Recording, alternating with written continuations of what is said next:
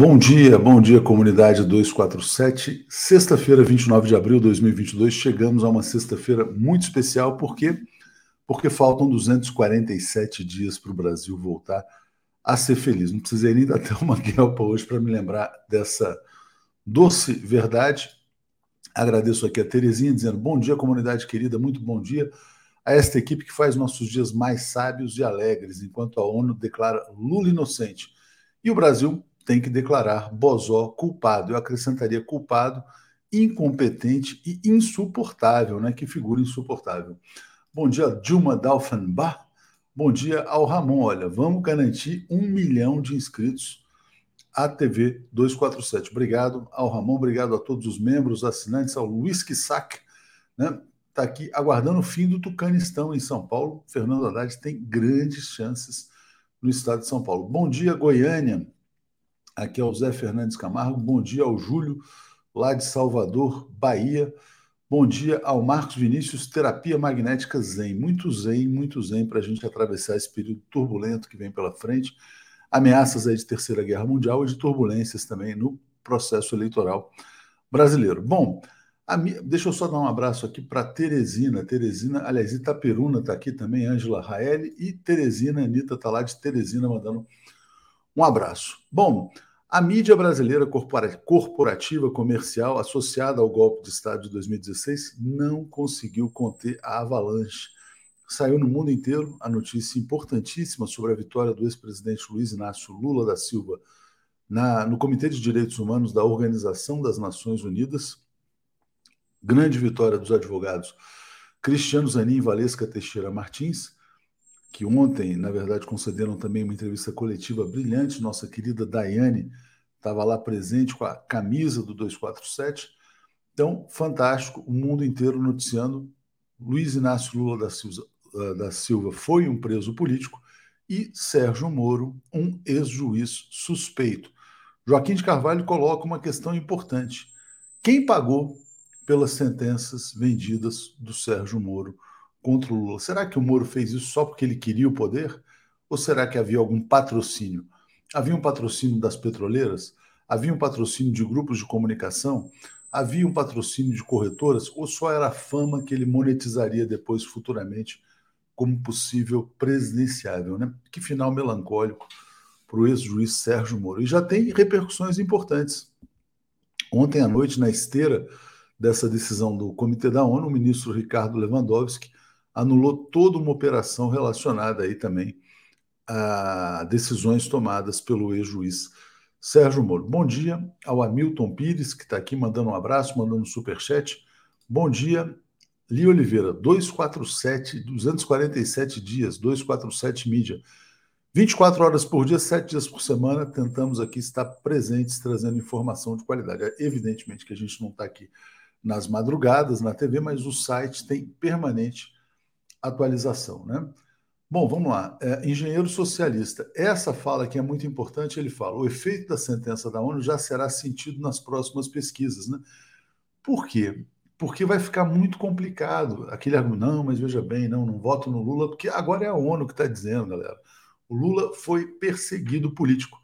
E isso vai facilitar, inclusive, a construção de alianças. Não por acaso, ontem, na sabatina da Folha de São Paulo, o João Dória dizia que, olha, pode negociar, conversar com Lula, já não colocava o Moro acima do bem e do mal, ele já percebeu que a onda virou, né? Então aquela onda punitivista, discurso de ódio, etc e tal, fake news, está virando. Chegamos então à era da luz. E outra notícia importante é que a Glaze Hoffman, presidente do Partido dos Trabalhadores, abriu negociação com o Avante, para o apoio do Avante já no primeiro turno ao ex-presidente Lula. Ah, mas o Avante é um partido pequenininho. É pequeno, mas tem lá um candidato com 2, 2,5% maior do que toda a terceira via, que é o André Janones. Né? Então, o apoio do Avante do Janones pode ser decisivo para garantir a vitória do ex-presidente Lula no primeiro turno e ficou, na verdade, mais perto a vitória em primeiro turno. Janet Jartedunan, patrocínio dos Estados Unidos. Li Oliveira, patrocínio do Império? Pois é, né? Segundo Joaquim de Carvalho, tem que ser investigado, foi uma guerra contra o Brasil. Vamos dar sequência trazendo o nosso querido editor internacional. O Comentário de Zé Reinaldo. Bom dia, Zé Reinaldo Carvalho, tudo bem? Bom dia, Léo. Bom dia, comunidade da TV 247. Sexta-feira, boa sexta-feira para todos. Boa sexta-feira, porque foi precedida por uma ótima quinta-feira, com uma decisão importantíssima, já antecipada numa excelente quarta-feira, né? Então a gente está tendo dias de esperança no Brasil, Zé. É, você acredita que esse, esse, ponto que o Joaquim coloca, né? É, foi uma guerra contra o Brasil e é preciso investigar a quem o Sérgio Moro servia. Você concorda com essa colocação? Eu acho que sim, é uma, uma interrogação instigante, é uma questão importante que o Joaquim está colocando. Sempre que o Joaquim coloca esse tipo de questão, ele corre atrás e encontra indícios muito importantes e provas é, para essas hipóteses que ele levanta. Então, vamos correr atrás e é preciso investigar isso a fundo. Vamos começar já por esse tema, então vou botar uma repercussão internacional, que é a fala do nosso vizinho Alberto Fernandes, presidente argentino. Decisão da ONU sobre a perseguição a Lula dá esperança de vitória aos que lutam contra o Lofer, diz presidente argentino. Porque, na verdade, o Lula foi o grande alvo internacional. O Steve Bannon já havia colocado né, que o Lula era o grande inimigo do imperialismo, mas o Lofer atingiu várias figuras na América Latina, alguns países, o Peru, com consequências dramáticas, Equador também, e também um pouquinho na Argentina. Então, uh, passo para você falar sobre a fala do Alberto Fernandes. Eu acho muito importante por dois aspectos. Primeiro, essa ideia de que o Lula foi perseguido. Então, ele foi preso político e perseguido político. Essa expressão é muito importante, ela é muito forte. E ela caracteriza a, a sanha punitivista e injusta da parte dos lavajatistas e a partir do seu comandante principal, o ex-juiz suspeito para o STF e suspeito para a comunidade internacional. E, de fato, há todas as razões para crer que ele estava, assim, a serviço do império. O fato de uma liderança do porte do presidente Alberto Fernandes vir a público nos termos tão enfáticos que ele fez no seu Twitter e tão calorosos quando se refere à solidariedade a Lula, isso em si mesmo é um fato político e mostra é, a gravidade do problema que acometeu o maior líder popular do Brasil. Ao mesmo tempo, é preciso assinalar esse outro aspecto, que você próprio já levantou, Léo, que é essa repercussão que houve do, da Lofer na América Latina como um todo. Na Argentina, atingiu a, a ex-presidente Cristina, é, no Peru, acarretou o suicídio de um ex-presidente, no Equador, acarretou a prisão do vice-presidente e agora a condenação à prisão do ex-presidente. Nós comentávamos isso ontem. Então, os estragos foram muito grandes. E tudo isso foi coordenado, não tenha dúvida, pelo Departamento de Justiça dos Estados Unidos e pela CIA. E merece, portanto, a condenação de todos os patriotas e de todos os internacionalistas. No caso da Argentina, né, a perseguição estava relacionada ao caso Amian, que é o caso do, de uma instituição judaica que sofreu um atentado muitos anos atrás, e um procurador argentino, que era o Nisman, tem uma série fantástica na Netflix, tentou, na verdade, responsabilizar, não é responsabilizar a Cristina Kirchner, né? mas uh, condenar um acordo que ela havia feito com o Irã, etc. e tal. E depois, quando ele foi convocado ao, a falar ao parlamento, ele não conseguiu encarar e aí termina de forma trágica com o suicídio do Nisman, que é um personagem. Seria o um paralelo argentino ao que teriam sido Moro e Dallagnol, né? Bom, Romeu Schier está dizendo parabéns aos guerreiros Valesca e Cristiano Zanin, defenderam não apenas Lula, mas toda a democracia. Então, de parabéns, de fato, né? Li Oliveira está dizendo que agora o Moro é um ex-juiz não competente, parcial, suspeito, condenado pelo Supremo Tribunal Federal, condenado pelo Comitê de Direitos Humanos da ONU, né? a quantidade de apostos na, na, após a fala desse, após Sérgio Moro vai ser realmente gigantesca. Jairo Costa, lembrando, Delgate livre, com certeza tem que ser lembrado permanentemente. Zé, eu falei rapidinho sobre isso aqui na, na estreia, né, mas toda a imprensa internacional destacou. Então, Al Jazeera, Reuters, Deutsche Welle, é, La Terceira no Chile, Telesur, enfim, quer dizer, notícia realmente de grande importância para o mundo, né? Sem dúvida, repercutiu enormemente no mundo, é, muito aqui na América Latina, e tudo isso mostra a importância que tem o embate político no Brasil. Há grandes expectativas no mundo e na América Latina pelo desenvolvimento daqui para frente da situação do Brasil e pelo desfecho do processo eleitoral. Há muita torcida pelo Lula, há muita torcida para que o Brasil volte a ser um país que se respeita e que respeita os outros, que joga um papel importante para o multilateralismo, para a paz mundial, para a democratização das relações internacionais, no caso específico da América Latina, para a solidariedade e também para o desenvolvimento compartilhado. Porque, apesar de que o Brasil é o maior país da região, não quer dizer que ele se baste. O Brasil, para realizar uma política consequente de desenvolvimento nacional, depende também de uma cooperação estreita com os países aqui do nosso entorno geográfico. Então, a eleição do Lula se torna uma questão também de é, importância internacional e que ajudará a mudar a face do mundo. Muito bem. Leonardo Gaúcho, torcedor do Inter, está dizendo: Bom dia, sobreviventes. Faltam 247 dias para desratizarmos a capital do Brasil. De fato, na verdade, não a capital, né? Porque a capital não merece, mas a Palácio do Planalto ali vai ter que passar por um processo desse tipo mesmo, né? Guilherme Amorim, teve autocrítica da Globo? Pediu desculpa? Não. Então a luta continua. Precisamos eleger deputados e senadores de Lula para garantir a governabilidade, mas pelo menos a Globo noticiou, né? Não botou aquele tubo de esgoto no fundo para falar do Moro, mas noticiou muita gente aqui demonstrando gratidão em relação ao Walter Delgatti. Vamos falar sobre México, Zé. Tem uh, notícias importantes também. O Lopes Obrador enviando um projeto de uma reforma eleitoral. Explica para gente.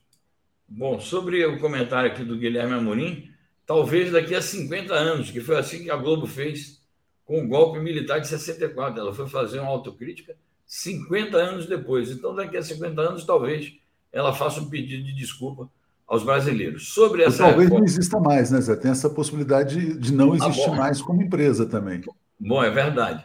Bom, é sobre essa reforma, esse projeto de reforma eleitoral do presidente Obrador do México, é, precisamos, naturalmente, ver com maiores detalhes, mas essa notícia que nós lemos, é, graças à parceria com a nossa co-irmã, Agência Regional de Notícias, é, me preocupou bastante, porque ali consta o seguinte, que eles vão abolir o voto proporcional, ou seja, a votação é, no México vai ser distrital, vai ser o voto só majoritário uninominal por distrito, e vão reduzir, segundo o projeto do presidente Obrador, de 500 para 200 o número de deputados.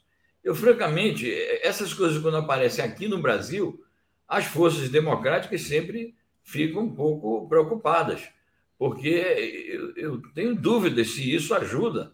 Tenho dúvidas, não, eu acho que isso não ajuda ao desenvolvimento da democracia. Não estou no México, não conheço as peculiaridades nacionais daquele país, e não sou eu que vou dar nota sobre o que deve fazer o governo mexicano. Mas me preocupa porque aqui no Brasil correm essas propostas. Há muita gente que demagogicamente propõe a redução do número de deputados e senadores e o voto distrital, que é o assassínio da democracia. A, a, a extinção do voto proporcional é, mutila a representação democrática. Então, eu queria estudar melhor eh, os detalhes do, do projeto apresentado pelo Obrador, porque eu não sei se isso vai aperfeiçoar a democracia mexicana. Mas fica aí o registro. Mas, de todo modo, está tentando conduzir uma reforma política, né? que é uma das grandes críticas feitas aí ao Partido dos Trabalhadores por ter feito alianças e ter esquecido desse tema. Bom, vamos falar de crise política no Equador, Zé Reinaldo, onde venceu o candidato da direita, que é o Laço Banqueiro, mas está demitindo todo mundo lá. Então, explica para a gente o que, que se passa no Equador também é preocupante, quer dizer, é um governo realmente de direita, neoliberal, é, ganhou as eleições também em cima de, das injustiças que foram praticadas ali contra o, o presidente Correa, que não pôde participar diretamente da campanha eleitoral. E o resultado é esse: é um governo de direita. E agora, pouco tempo depois da sua eleição, já está em crise e quatro ministros é, de áreas importantíssimas foram demitidos, entre eles o ministro da Defesa, o que aponta também para a existência de uma crise militar. Vamos aguardar os desdobramentos. Não sei se isso é um sinal de que se está montando algum tipo de golpe dentro do, do aparato de direita do governo para direitizar ainda mais? Ou se existe influência externa nisso para é, submeter ainda mais o país? É algo assim a verificar, mas de fato é uma crise política de certa gravidade a que o Equador está enfrentando. Bom, Zé do Carmo Santos está dizendo assim: 247 em prol de um Brasil soberano com Lula presidente presente já no primeiro turno em 2022. Lembrando que esse é o ano do bicentenário da independência do Brasil. Quem sabe o Brasil começa a se tornar um país independente e soberano a partir das eleições presidenciais de 2022, né? Porque o Brasil hoje é um país ocupado. Né? Essa é a questão é, que tem que ser levada sempre em consideração. Bom, Zé, os jornais dos Estados Unidos estão noticiando que Kiev, capital ucraniana, está sob ataque. Já não sei, não sei se é uma resposta a essa notícia, mas a Maria Zakharova né, disse que a Rússia dará resposta dura a ataques da, da Ucrânia ao seu território. Parece que estão acontecendo ataques por drones também, né? Então passo para você falar sobre a situação da guerra. Muito bem, esses ataques são coisas que estão sendo noticiadas agora Vamos verificar o que é está acontecendo, porque até agora há pouco as próprias agências russas é, e as agências ocidentais não davam conta desses ataques. Mas, de fato, eles eram previsíveis exatamente relacionando esse fato com a declaração da porta-voz Maria Zaharova, do Ministério das Relações Exteriores da Rússia. Ela advertiu: nós vamos dar uma resposta dura chegou a dizer o seguinte: não nos façam perder a paciência. Usou essas expressões, porque exatamente a, a Ucrânia é, começou a fustigar e atacar territórios na fronteira com a Rússia, mas não só. Eu acho que isso é uma resposta, principalmente, a esse armamentismo desenfreado, a esse essa torrente de dinheiro, rios de dinheiro que os Estados Unidos e os países da OTAN estão fornecendo à, à Ucrânia e essas declarações tão agressivas que foram feitas nos dias de anteontem e ontem, dizendo o seguinte: isso aqui vai durar meses ou anos. Isso é o que tem dito o Boris Johnson, o Anthony Blinken, o secretário da Defesa dos Estados Unidos, o Lloyd Austin, o próprio Joe Biden tem feito declarações nesse sentido, quando exatamente a, o propósito da Rússia, inclusive recebeu de maneira correta o secretário-geral da ONU, o propósito da Rússia anunciado era outro, não era o de prolongar essa guerra. Então é muito provável que esta, estes ataques, que foram reiniciados em Kiev, que já tinham sido suspensos há quase um mês, seja já uma terceira etapa da guerra, porque a Rússia tinha anunciado que na segunda etapa ia se concentrar no Donbass. Mas, em face da evolução do entorno internacional desta guerra, que é exatamente protagonizado pelos Estados Unidos e aliados da OTAN, é, a Rússia está de novo flexionando sua tática e redirecionando seus ataques para Kiev para dar um recado mais contundente às potências ocidentais. É, e saiu, Zé, o dado aí da economia dos Estados Unidos agora, já vou trazer aqui, é bem preocupante. Eles estão em estagflação, né? É um fenômeno. Thelma Guelpa, Léo, como você já disse, faltam 247 dias para a vitória. E o 247 tem sido nosso porto seguro nesses tempos tão incertos. A luta é grande, mas juntos venceremos. Vamos celebrar muito, viu? Como é que vai ser essa festa aí? A gente tem que planejar ainda, mas vai ser um grande evento na vida de todos nós. Bom, vamos lá. Vou botar aqui a notícia rapidinho do Wall Street Journal. Então, aqui, rumores de estagflação no primeiro trimestre nos Estados Unidos. A economia afundou 1,4%. A guerra Está custando caro para a Rússia. O PIB da Rússia vai cair 12%. Está custando caro para a Europa. A guerra é uma tragédia, uma catástrofe econômica. E por que, que ela está acontecendo? Porque não se aceita também a questão do mundo multipolar. Todos os países estão sofrendo muito com isso e uh, o próprio Brasil, né, na verdade, com inflação, enfim. Mas vou trazer então é, quem está ganhando, né? Quem está ganhando é a indústria armamentista. Então, Joe Biden pede ao Congresso mais 33 bilhões de dólares em assistência à Ucrânia e parece, Zé, que ele vai usar uma lei uh, emergencial que vem desde a Segunda Guerra Mundial. É, ele está dizendo que vai confiscar os, os, bens que foram já confiscados, né? Mas que ele vai usar esses, esses valores confiscados para financiar o chamado esforço de guerra, que é o esforço de guerra, na verdade, dos Estados Unidos, não é da Ucrânia. É impressionante isto, esse contraste. O país está em recessão, está com um processo inflacionário galopante, e o Biden foi a público quando diz o seguinte: é, a guerra custa caro, mas mais caro ainda custaria a cedência à agressão russa, como ele classifica. E esse, esse dinheiro que ele está pedindo ao Congresso, e que certamente ele vai obter, vai levar o montante do valor despendido pelo, pelos americanos, isso vai custar no, no bolso do consumidor americano e dos trabalhadores, vai levar o montante a quase 50 bilhões de dólares. E, como você disse, para financiar a indústria armamentista. Então, é uma operação realmente descomunal. E também nesta é, doação de dinheiro está implícito, ou mesmo explícito, o conceito dos Estados Unidos de que essa guerra vai durar muito tempo. Então, precisa de somas assim bilionárias para financiar. Isso, de fato, pode levar anos e escalar o conflito para uma proporção que é inimaginável. E importante destacar isso, né? De fato, o Biden ontem falou em confiscar ativos também da, da Rússia, que isso explica a decisão de receber pagamentos na sua moeda local. Né? Você não pode vender algo, receber uh, de uma maneira que será confiscada. Né? Ninguém uh, venderia algo que vai ser confiscado logo na sequência. César Santos está dizendo: bom dia, acho que precisamos de um infográfico. Desculpa para indicar o lawfare na América Latina, do mesmo modo que a Folha fez para acusar o suposto petrolão do PT. Lia Dias, Léo, vocês que têm mais acesso à equipe do Lula, diga para usarem o conhecimento do Walter Delgatti na campanha. Ele pode ajudar a combater as fake news que vêm por aí. O Walter Delgatti tem que conseguir a liberdade, né, que eu acho que é o mais importante. Ele ainda está em prisão domiciliar e com muitas restrições. Então, essa é a questão é, essencial nesse momento. Zé, olha só, vamos passar então aqui mais uma notícia, ainda sobre a guerra, que é essa aqui, ó. Vladimir Putin dá garantias de que civis podem sair de Azovstal. Tem civis lá também? Não seriam só os, os tais militares, uh, enfim, os grupos, os batalhões Azov que estariam lá?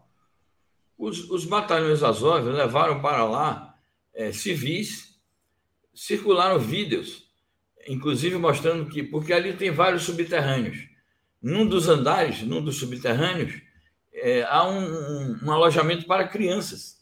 Circularam vídeos durante o final de semana passado, inclusive passou aqui nos canais abertos, passou nos europeus, trouxeram para cá depois, mostrando isso, os, os soldados do exército ucraniano e as milícias do, dos batalhões Azov, que são nazifascistas, levando é, presentes, é, alimentos, e tentando, digamos assim, consolar as crianças que estavam ali. Algumas diziam: é, mas faz dois meses que a gente não vê o sol. Eles divulgaram esse vídeo para dizer que esse era mais um crime da Rússia que não estava deixando é, os civis saírem dali de, do complexo siderúrgico de Azovstal. Quando é o contrário. Esses civis e essas crianças que estão ali sem os seus pais são usados como escudos humanos do Azovstal. Porque é exatamente porque esses, esses civis e essas crianças estão ali que o, o exército russo não pode empreender uma ação mais contundente, porque seria caracterizado como crime contra a humanidade. Então, diante disso, o presidente da Federação Russa, Vladimir Putin, voltou a afirmar que os civis podem sair de lá livremente. Igualmente, os militares e até mesmo os milicianos dos batalhões Azov que saírem de lá depondo as armas serão preservados. É, não se abrirá fogo contra eles. Os que estiverem feridos ou doentes terão tratamento. Chamou o auxílio da própria Cruz Vermelha Internacional para participar destas operações é, de tratamento de feridos e de doentes. E, portanto, ele dá uma resposta ao que tem dito o governo ucraniano, de que é, a Ucrânia diz o seguinte: nós não podemos retirar os civis dali sem uma negociação. Mas que negociação? Na verdade, o, o, os ucranianos estão passando o recibo de que eles não estão mantendo os civis ali à força.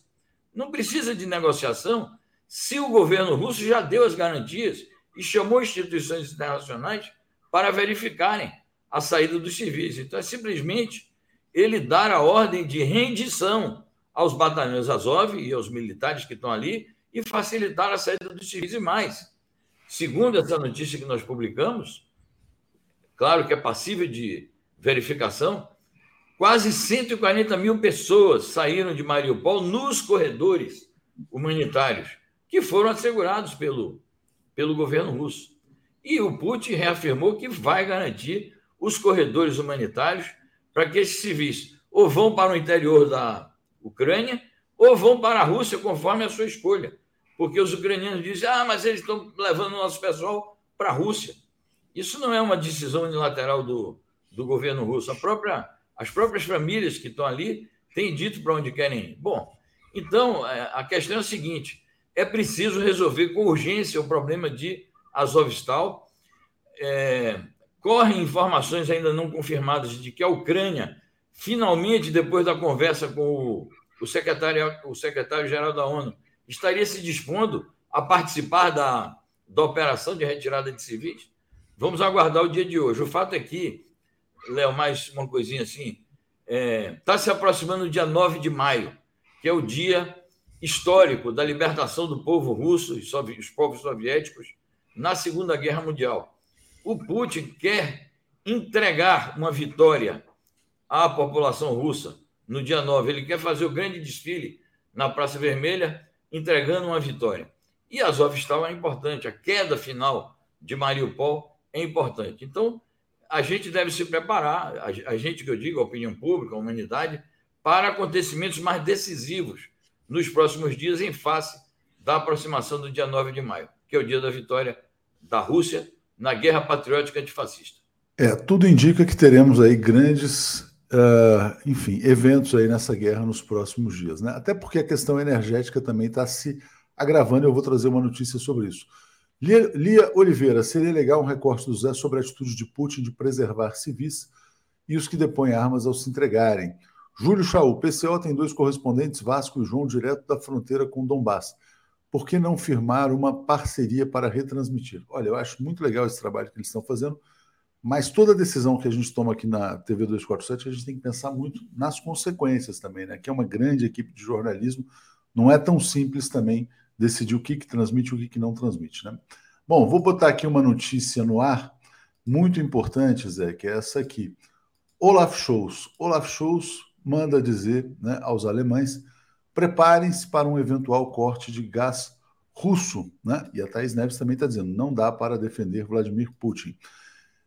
Essa uh, notícia é muito importante, né, Zé? Como um pai que chega para os filhos assim, olha, ele diz assim: preparem-se, vai faltar comida em casa. É mais ou menos isso que ele está dizendo. Então, conta para a gente, Zé. Exatamente, acho que é por aí.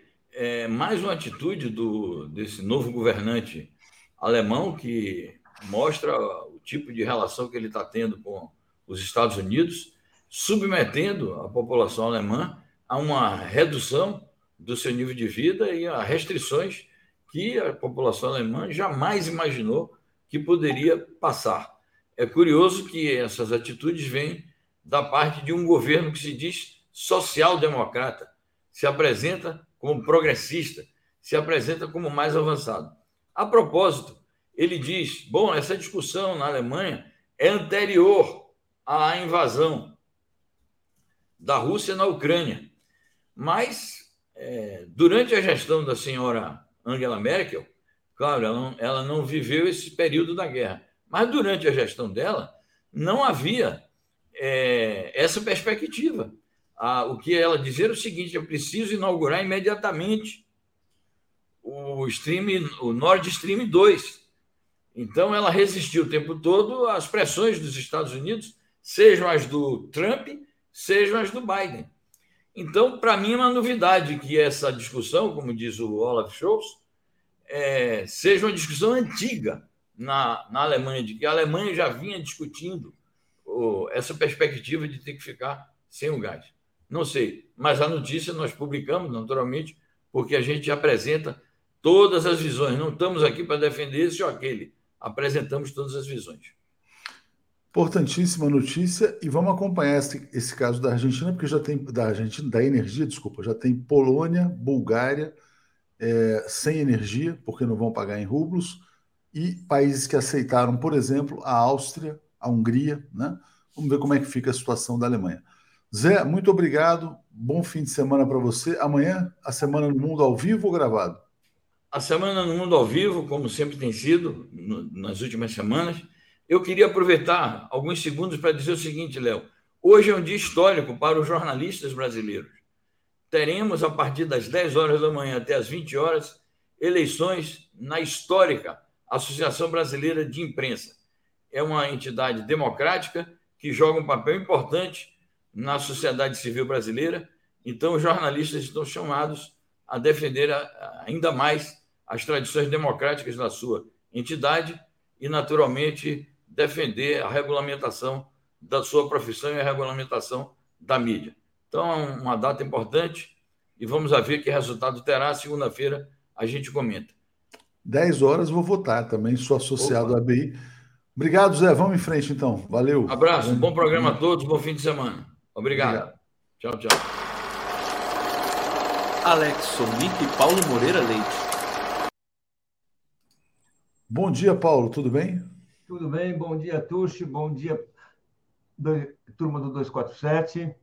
Estava em contato com o Alex Sonic até recentemente. Eu tenho receio de que ele talvez tenha tido algum problema de conexão. Não sei se aconteceu algo com ele. A gente estava falando pelo WhatsApp. Estava sentindo falta dele, não vai aparecer Eu, Alex. hoje.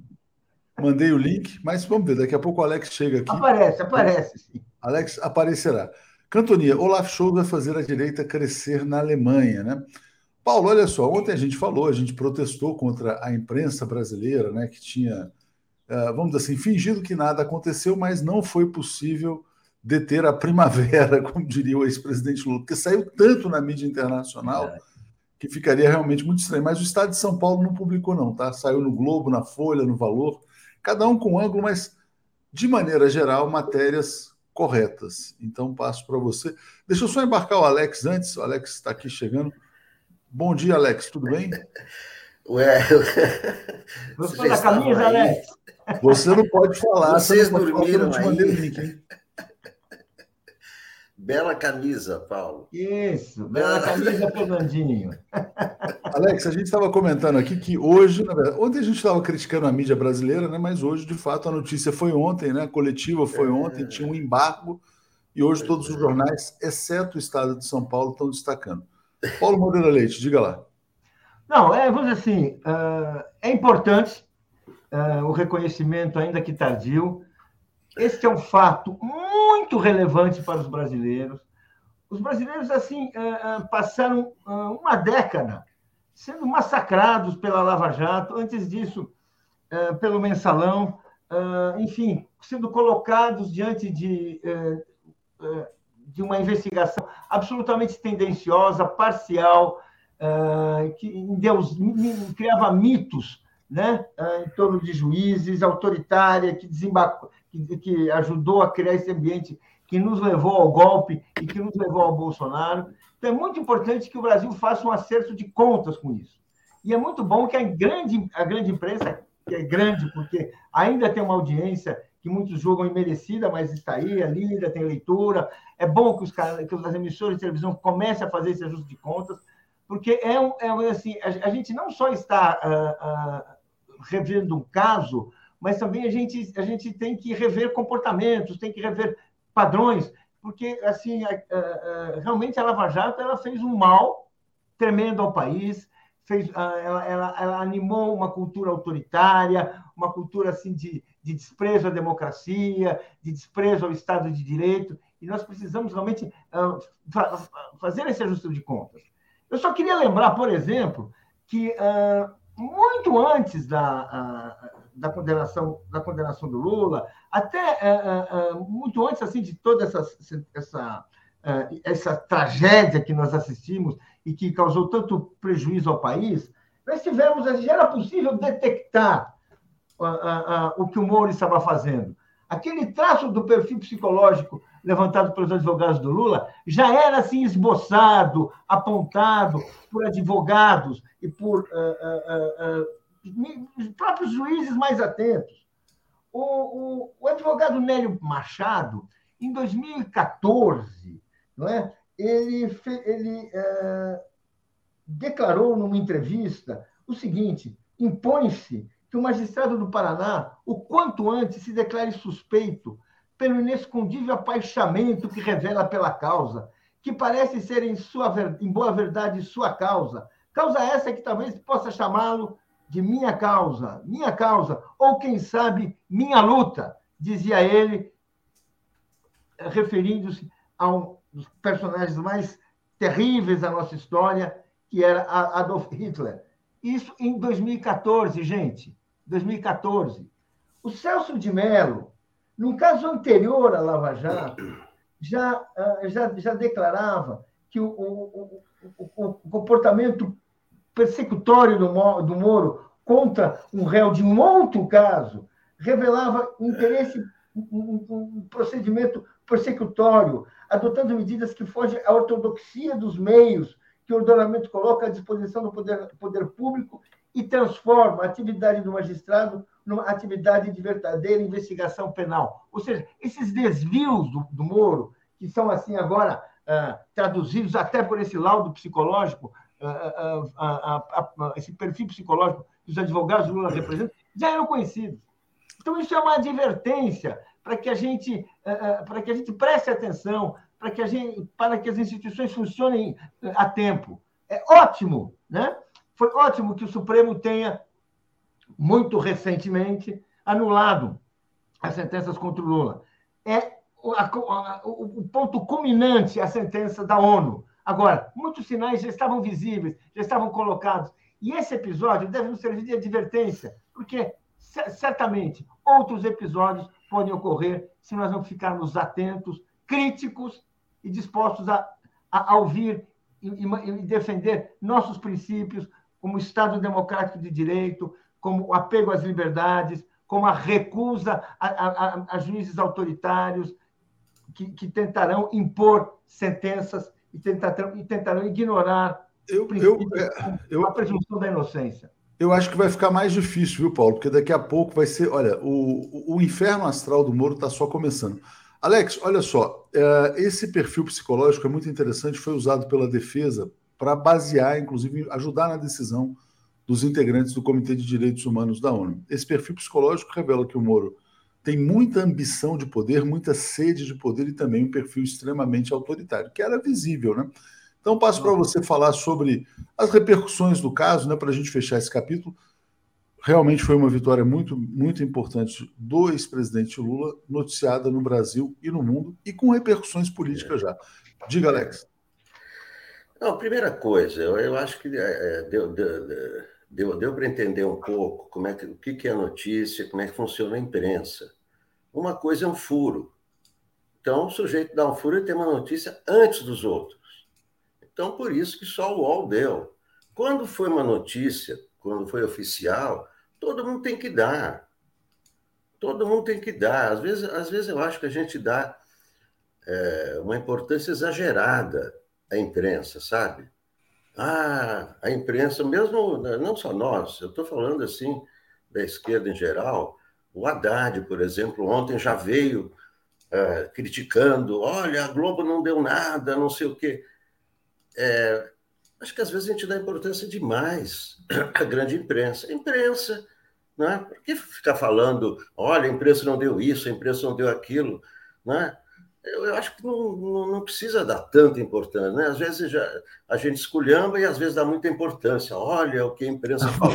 É uma forma de pressionar, Alex. A imprensa, nós temos a nossa pauta, a imprensa, a, Folha tem a pauta dela, o UOL, nós todos viemos da imprensa e etc. É claro que um fato como esse, de importância mundial, não dá para esconder. É impossível esconder. O Jornal Nacional deu no chamado, enfim.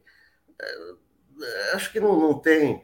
É, é, tem que entender como é que, como é que as coisas funcionam, a importância que o Brasil tem para. a importância que Lula tem para o mundo. Isso também tem a ver com isso a importância que o Lula tem para o mundo e o papel dele no mundo, é o papel que ele teve nos dois governos dele e o papel que ele, que ele terá agora, se ele for eleito. Tanto que ele, é, quando ele está falando em propostas, ele está falando em propostas é, não só para o Brasil, mas para o mundo. Né? Um dos objetivos dele agora, na próxima presidência, se ele for eleito, é lutar contra a fome no mundo. É reunir o, o, o G20, olha, temos que acabar com, a, com prioridade mundial. Então tem, é, tem uma importância, né? O Lula está ganhando cada vez mais importância, é a ONU, é o Dória, é, é Armínio Fraga, é Alckmin, é, sabe? É, é, é, o mundo, o Brasil está percebendo a importância desse momento. Né, para o Brasil, para o mundo, a importância do Lula e o papel dele. Veja só, veja as lideranças. O mundo está com, é, com uma série, uma série de, de, de déficit de lideranças, né? Não tem mais aqueles líderes, né? Angela Merkel, não sei o quê. É, nesse contexto, Lula vai ser, vai ser o líder mundial, não vai ser só, só um, líder brasileiro, não é? Então, é, isso, essa, essa resolução da, da ONU, importantíssima, porque é, revela tudo isso, revela uma investigação que durou seis anos, não foi uma decisão que se reuniram na semana passada, ah, realmente, olha aqui e tal. Não, foram seis anos. A Comissão de Direitos Humanos da ONU não toma decisões é, é, rápidas e superficiais, não. Quando vem um selo da ONU, é por isso que o Jornal Nacional é obrigado a dar, entendeu? Não dá para não dar. É por isso que a CNN tem que dar, por isso que a toda, aliás, CNN, toda a mídia internacional é evidente, porque trata-se da ONU, é a ONU falando. Então, quando fala a ONU, você não tem uma instância maior do que essa. Então, é esse assunto né, se encerra, não tem mais o que discutir. Deixa eu atualizar, atualizar os comentários aqui, Alex. Tem muitas coisas interessantes aqui vindo do público também. Vou ler o comentário do Jairo Costa dizendo: temos que ficar atentos às éricas marenas que estão soltas e podem provocar mais suicídios de reitores e outros, brasile... e outros brasileiros. Teve um aspecto muito importante colocado na coletiva do Zanin, ele diz o seguinte, olha, a decisão é fundamental para impedir que outros brasileiros sejam vítimas de abusos de poder tão explícitos, tão flagrantes como o que aconteceu no caso da Lava Jato contra o ex-presidente Lula. Né? Então, eu acho que vai ser difícil para outros juízes serem transformados em heróis. O processo foi muito traumático no Brasil. 4 milhões e meio de empregos destruídos pela ação de um juiz com cobertura dos meios de comunicação. Né? Carlos Baldijão, a Globo deu a notícia da ONU de modo totalmente pasteurizado. Carlos Augusto de Mones Cruz, a Lava Jato desnudou o Estado brasileiro em seu ódio ao povo, preconceito e racismo. O trabalhador nunca foi importante. O surgimento de um líder fez cair a máscara da Casa Grande. Destruíram o Brasil por ódio. Eu acrescentaria, Carlos, que não foi só ódio, não. Tinha muito interesse econômico. Né? Por exemplo, promoveu o grande assalto, o assalto do século, que foi a mudança na política de preços da Petrobras. Você pega um pouquinho de cada brasileiro e enche o tanque dos acionistas internacionais da Petrobras. Comitê Lula Livre, Ricardo Luca, a ONU deu seis meses. Lógico que nesse governo nada acontecerá, mas uma reforma do Judiciário com o aval da ONU cai no colo do Lula. É, o governo Bolsonaro tem seis meses para dar amplíssima divulgação dessa decisão da ONU para dizer o seguinte: Lula foi um preso político, foi vítima do arbítrio estatal no Brasil. Falando em arbítrio, Paulo, vou te trazer aqui uma questão da Cleide. E as condenações do José Dirceu não serão revistas? José Dirceu foi condenado em segunda instância pelo STJ.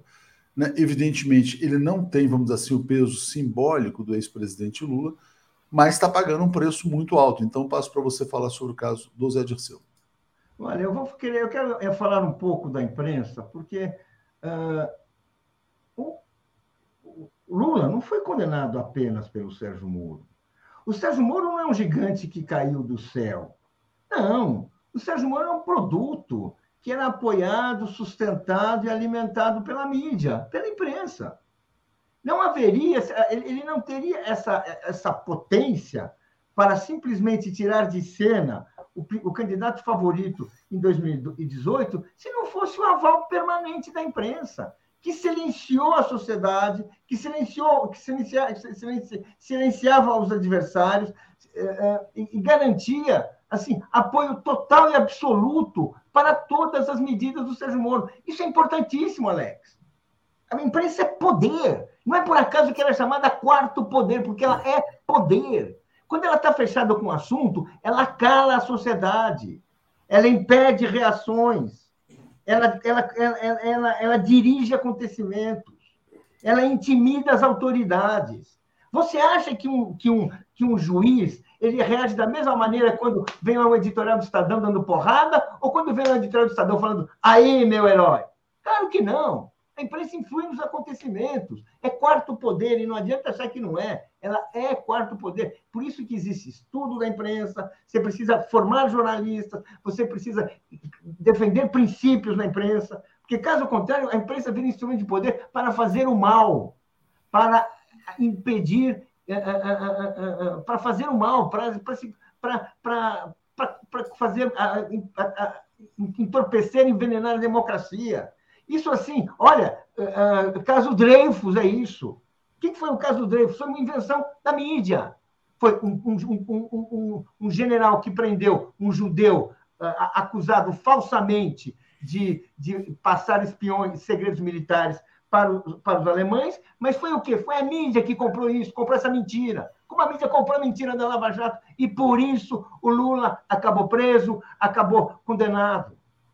E por isso todos os absurdos cometidos foram encobertos e precisam agora ser revistos. Concordo inteiramente, tem que ser feita a revisão do Zé Dirceu.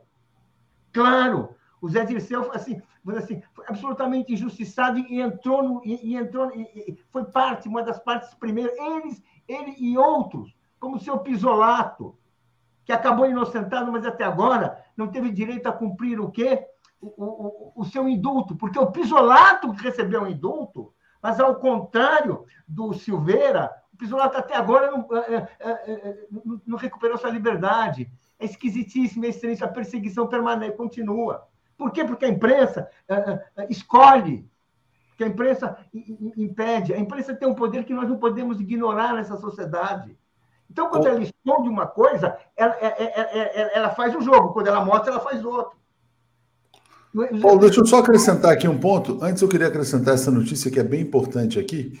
Por quê? Porque outras decisões do Moro já começam a ser anuladas. Isso foi ontem, tá? Logo depois da decisão do, da ONU, o ministro Ricardo Lewandowski anulou todas as decisões da Gabriela Hard que estavam embasadas em decisões anteriores do Moro, que uh, tratam de uma das operações da Lava Jato com maior número de réus que era a construção de uma chamada Torre Pituba. Acho que era uma sede da Petros ou da Petrobras na Bahia, não tinha nada a ver com Curitiba. Né?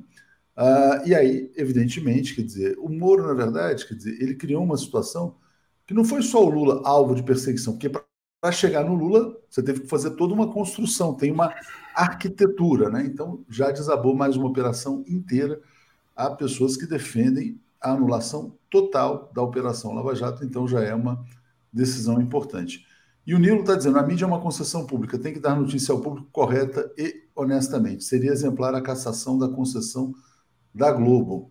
Ana Luísa está dizendo: Alex, a imprensa simplesmente foi uma das maiores responsáveis pelo golpe de 2016 ao criminalizar o governo Dilma em sintonia com os desejos do império estadunidense. Carlos Baldijão está dizendo que a Globo deu a notícia da ONU de modo totalmente pasteurizado. Ah, deixa eu só ver se tem mais algum comentário, mas eu queria entrar já num outro tema aqui da política também. É, acho que assim, ó, o Jairo Costa dizendo, temos que ficar atentos às ah, já li, das Éricas Marenas, né? Bom, eu vou botar aqui, Alex, uma notícia de ontem, que foi mais uma vez o Ciro Gomes sendo Ciro Gomes, né? E realmente ele tem muita dificuldade com a questão chamada inteligência emocional, né? Ele foi num evento é, da AgriShow, Algumas pessoas estavam lá, começaram a defender o Bolsonaro, a xingar. E aí depois, e ele bateu boca com o pessoal. Ele estava saindo, ele sempre tem essa pose assim, né, de que ele está partindo para a briga. Aí um cara falou para ele assim, mito. Aí ele falou assim, mito? Comeu sua mãe ou roubou, roubou sua mãe? Então, assim, um cara que quer ser presidente fala algo, dessa, ó, roubou tua mãe ou comeu ela? Alex, o que, que, você acha dessa conduta do Ciro Gomes? É o seguinte, o... Isso aí, quer dizer, sabe, destacar isso como uma. Isso acontece fora da. Isso é um. Mas ele é embate. Não, mas olha, eu acho que pegar um, um aspecto assim que ele está brigando com o eleitor e transformar isso na personalidade, né? Querer um cara truculento e tudo. Olha, eu não sabe, eu não. Isso é tá um clima quentíssimo. Vem um eleitor encher o saco. Ah, é uma coisa assim de, sabe? É papo de boteco. Isso não é palanque, não é.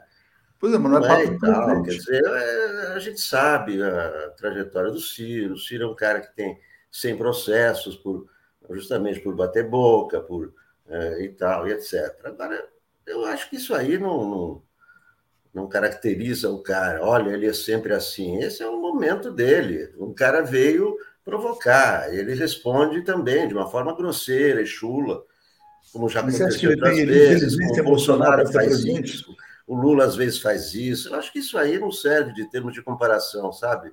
olha como ele é, é, é, ruim, olha como o outro é bom. Acho que isso aí todo mundo já fez. O Ciro Gomes, o, o Fernando Henrique, o, uh, o Bolsonaro. Isso é muito, muito feio, claro, horroroso. Você vê isso aí, né? Agora, isso aí não caracteriza o cara, sabe? Isso aí é um, é um momento em que você também foi assim, eu também já fui grosseiro. Eu nunca perguntei para ninguém se alguém comeu a mãe de alguém. Tem seu momento de ser grosseiro. Lula, nem o Fernando Henrique. Estamos falando tanto imprensa. Não, não havia ambiente mais grosseiro do que no jornal. Por que, que às vezes as pessoas ficam surpresas com as nossas brigas? Porque isso aqui é uma redação de jornal ao vivo. Na Globo News, tem a briga na redação, mas quando chega no vídeo, todo mundo é amigo. Aqui não, aqui é uma redação ao vivo. E uma redação de jornal sempre foi uma coisa grosseira, ou idiota, imbecil, você é um é aquilo, você é, editou com a bunda. Pô, então, sabe, é, é assim uma redação de jornal. Então, não dá para a gente, sabe, olha, o cara é grosseiro e nós somos legais. Nós também, eu também sou grosseiro, às vezes, o Paulo também é, o Arthur também é, o nosso. Ah, o cara teve esse momento. Não, Alex, mas, assim, mas é que ele não tem inteligência emocional para ser presidente. Ele se desequilibra com muita é. facilidade. É só isso. É só qualquer brasileiro, é. presidente, já teve esses momentos. O Lula já teve. Se você quisesse destacar do Lula, você teria. Se quisesse destacar do Fernando Henrique, você teria. As pessoas mais do Dória, você teria. As pessoas mais elegantes têm seus momentos. Bom, olha, então, então procura, Alex. Traz aqui amanhã uma do Lula, assim. Vamos lá. O Paulo, Paulo, você já viu, o Lula perguntar para alguém se. Peraí, peraí. Deixa eu só falar, porque precisa falar. Alex, antes você estava falando da imprensa, você sabe que eles davam importância demais à imprensa. É. Tua, tua colocação é ah, não peraí, o que aconteceu? Aconteceu um fato na frente, público. Ninguém foi, ninguém foi, ninguém entrou, ninguém colocou um, um repórter clandestino na casa do Ciro Gomes para ver como ele se comporta. Ele falou. É um fato público. A imprensa tem que ter obrigação de noticiar os fatos públicos. Eles não foram investigar o Gomes para ver as maneiras deles, que, olha, que, pelo amor de Deus, não acabava a matéria. Não, aí foi uma cena de um dia. Isso aconteceu. E olha, desculpe, a imprensa brasileira, ela perdoa alguns. Perdoa o Fernando Henrique Cardoso, que eu não sei se cometeu alguma coisa dessa, nunca foi noticiada. Do Lula, todas que ele fez em público foram, todas. E de todas, que, que não são aqueles protegidos pelo aquário, pelo comando na redação, entra, entra tudo. Então, você entrou. Agora, peraí, quem quer ser presidente da República tem que se controlar um pouco. Um pouquinho. Um pouquinho. Você concorda, Alex? O cara que não controla nem um pouquinho é difícil. Não, é... Sabe o que acontece? Não, só fazer um comentário. Você se controlava numa redação, você nem aqui, você se controla. Não, Imagina, se, você, tá... você sai no comício e te xingam de fascista. Isso eu pago um preço Isso é reação normal das pessoas. Não, mas, mas Alex, é o seguinte, o que acontece? Ele, aqui ninguém está disputando a presidência da República. Quando era ministro, você viu alguma cena do Ciro Gomes ministro com seu terno falando isso? Não, porque quando ele é ministro, ele assume seu papel. Assim, oh, então, sabe, isso aí. É frequentemente. Bom, mas deixa, deixa eu ler os comentários aqui, e aí tem, a gente tem outros temas aqui também. Vamos falar, Eu acho que a inteligência emocional tem que ser um. Principalmente depois de um governo como o Bolsonaro, que o cara não para de encher o saco dos brasileiros. Eu acho que a população quer um presidente que traga um pouco de paz. Não um cara que saia brigando com gente na rua, né? Enfim, perguntando se alguém comeu a mãe, a mãe dele. É um negócio meio estranho. E aqui, ó, o Vinícius Poixá está dizendo, ele socou a pessoa, não foi só xingamento, não. Cláudia Barrela, isso caracteriza o que ele é. Ele é um coroné. O Nilson está dizendo que Alex acordou hoje com um pano na mão. É, Edilane, que isso, Alex? Não é o mesmo modo de falar que o inominável?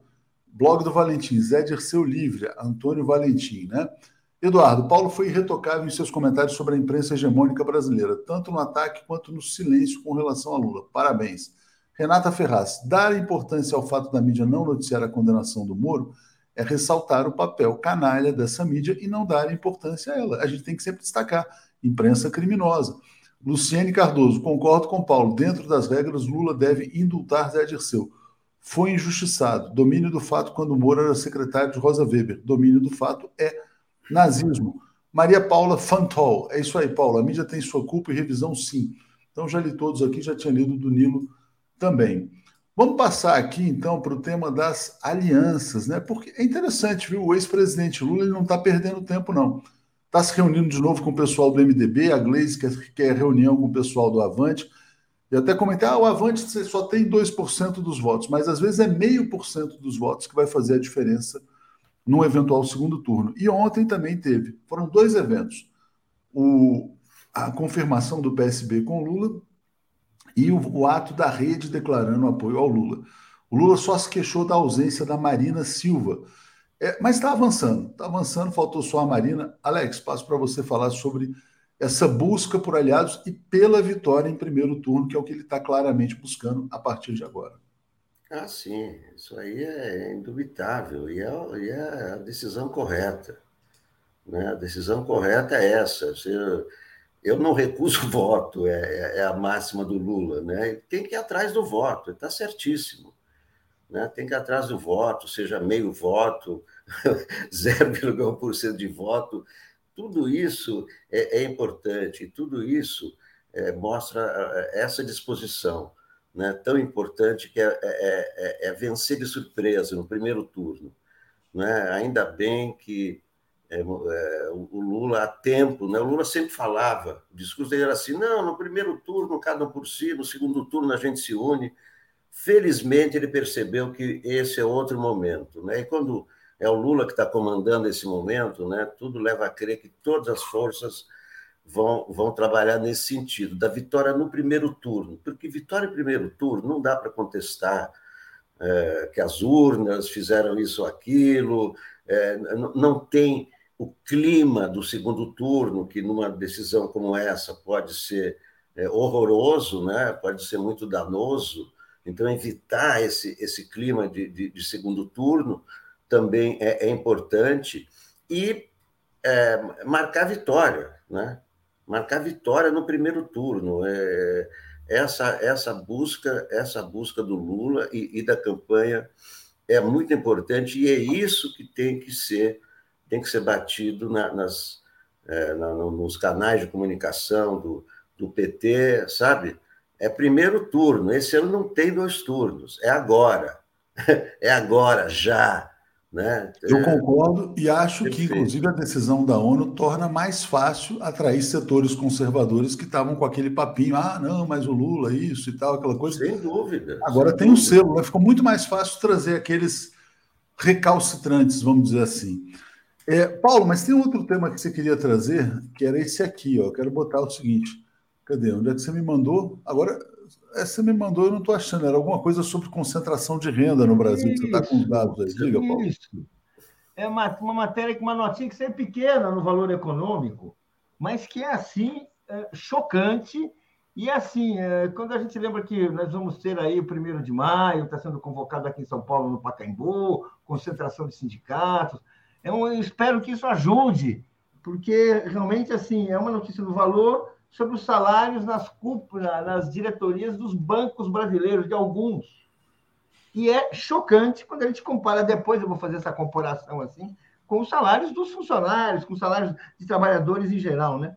Gente, eh, a verba da diretoria do Nubank para seus diretores é isso é chocante. O Nubank nunca deu lucro ainda, hein? Ele só opera no prejuízo, mas estamos numa bolha financeira. A verba reservada é 804 milhões para seus diretores, o que dá 100 milhões ano para cada diretor, 12 milhões mês por diretor.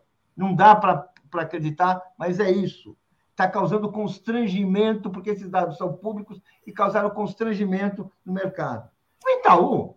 Paulo, só, só um comentário, só fazer um, um comentário breve aqui. Eu, sinceramente, não colocaria dinheiro num banco que não apresenta lucro, mas que paga 100 milhões para cada diretor. Tem alguma coisa estranha aí.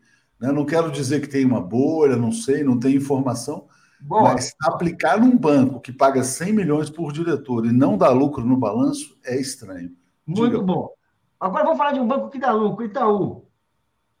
17 milhões ano por executivo. Ou seja, cada executivo ganha 1,4 milhão mês. Santander, os executivos ganham 850 mil por mês. Bradesco, 700 mil por mês.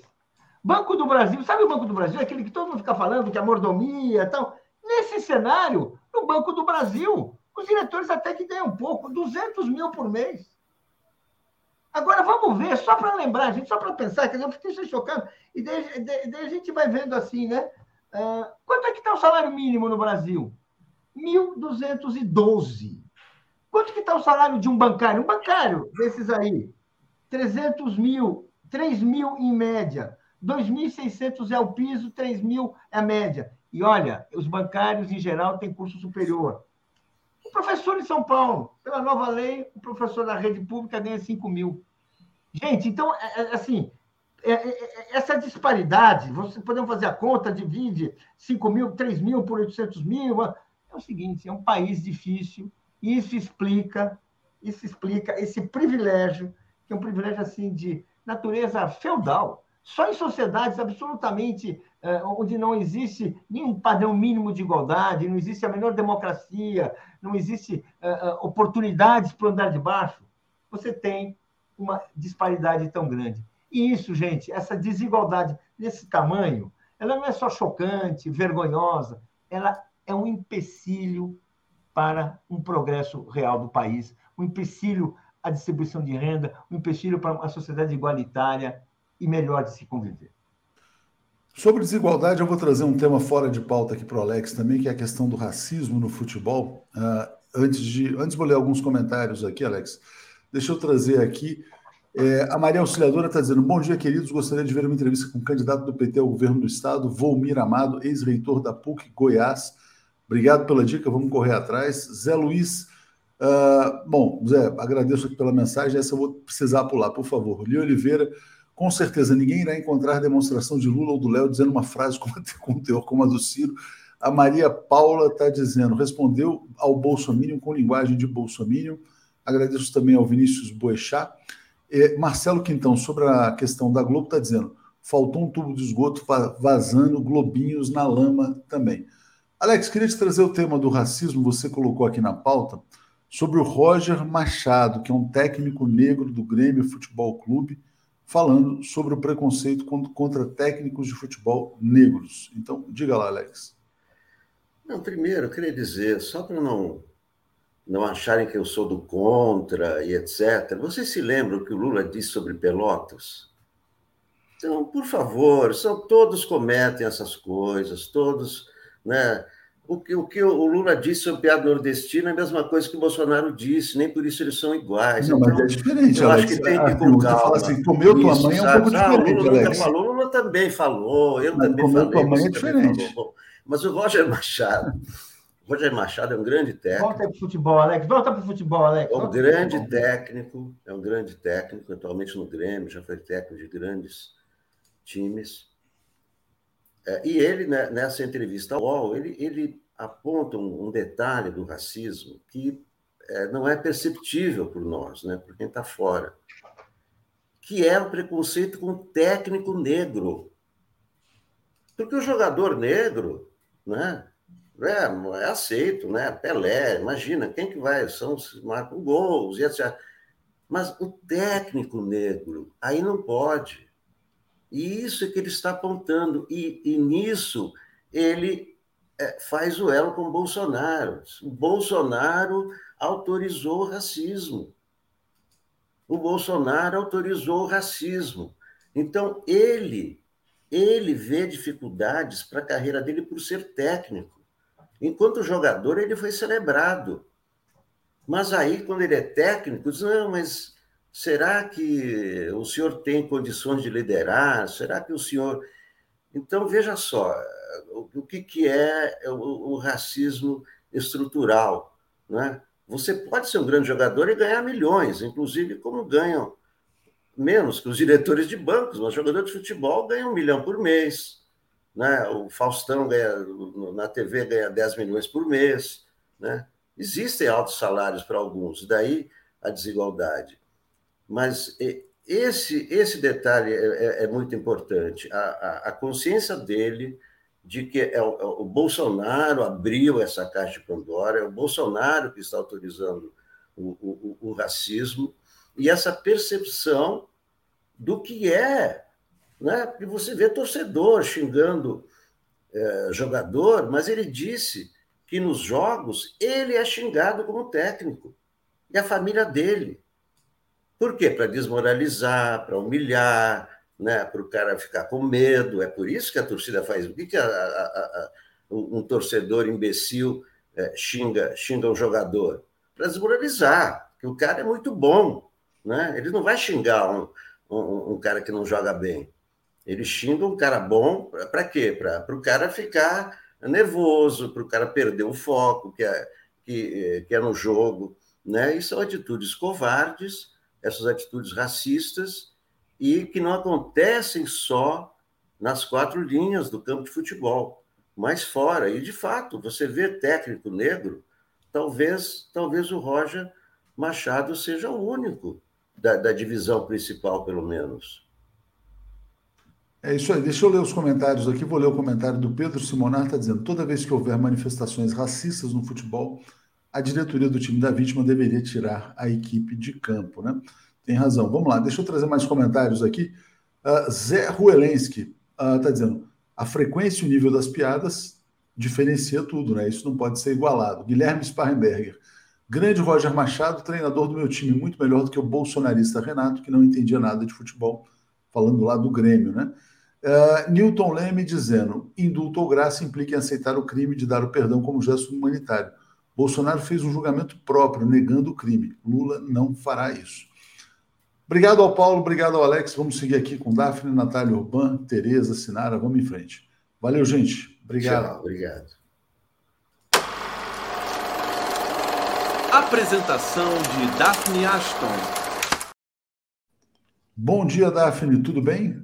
Bom dia, Léo. Bom dia, comunidade 247. Tudo bem? Sexta-feira sexta importante, hein? Realmente, assim, o dia de ontem, quer dizer, saiu no mundo inteiro a notícia do ex-presidente Lula. Eu acho que, assim, não foi possível segurar, né? Não dá mais, né? Não, não dá mais, Léo. Olha ela aí, se materializando. oi, oi, Natália, tudo bem?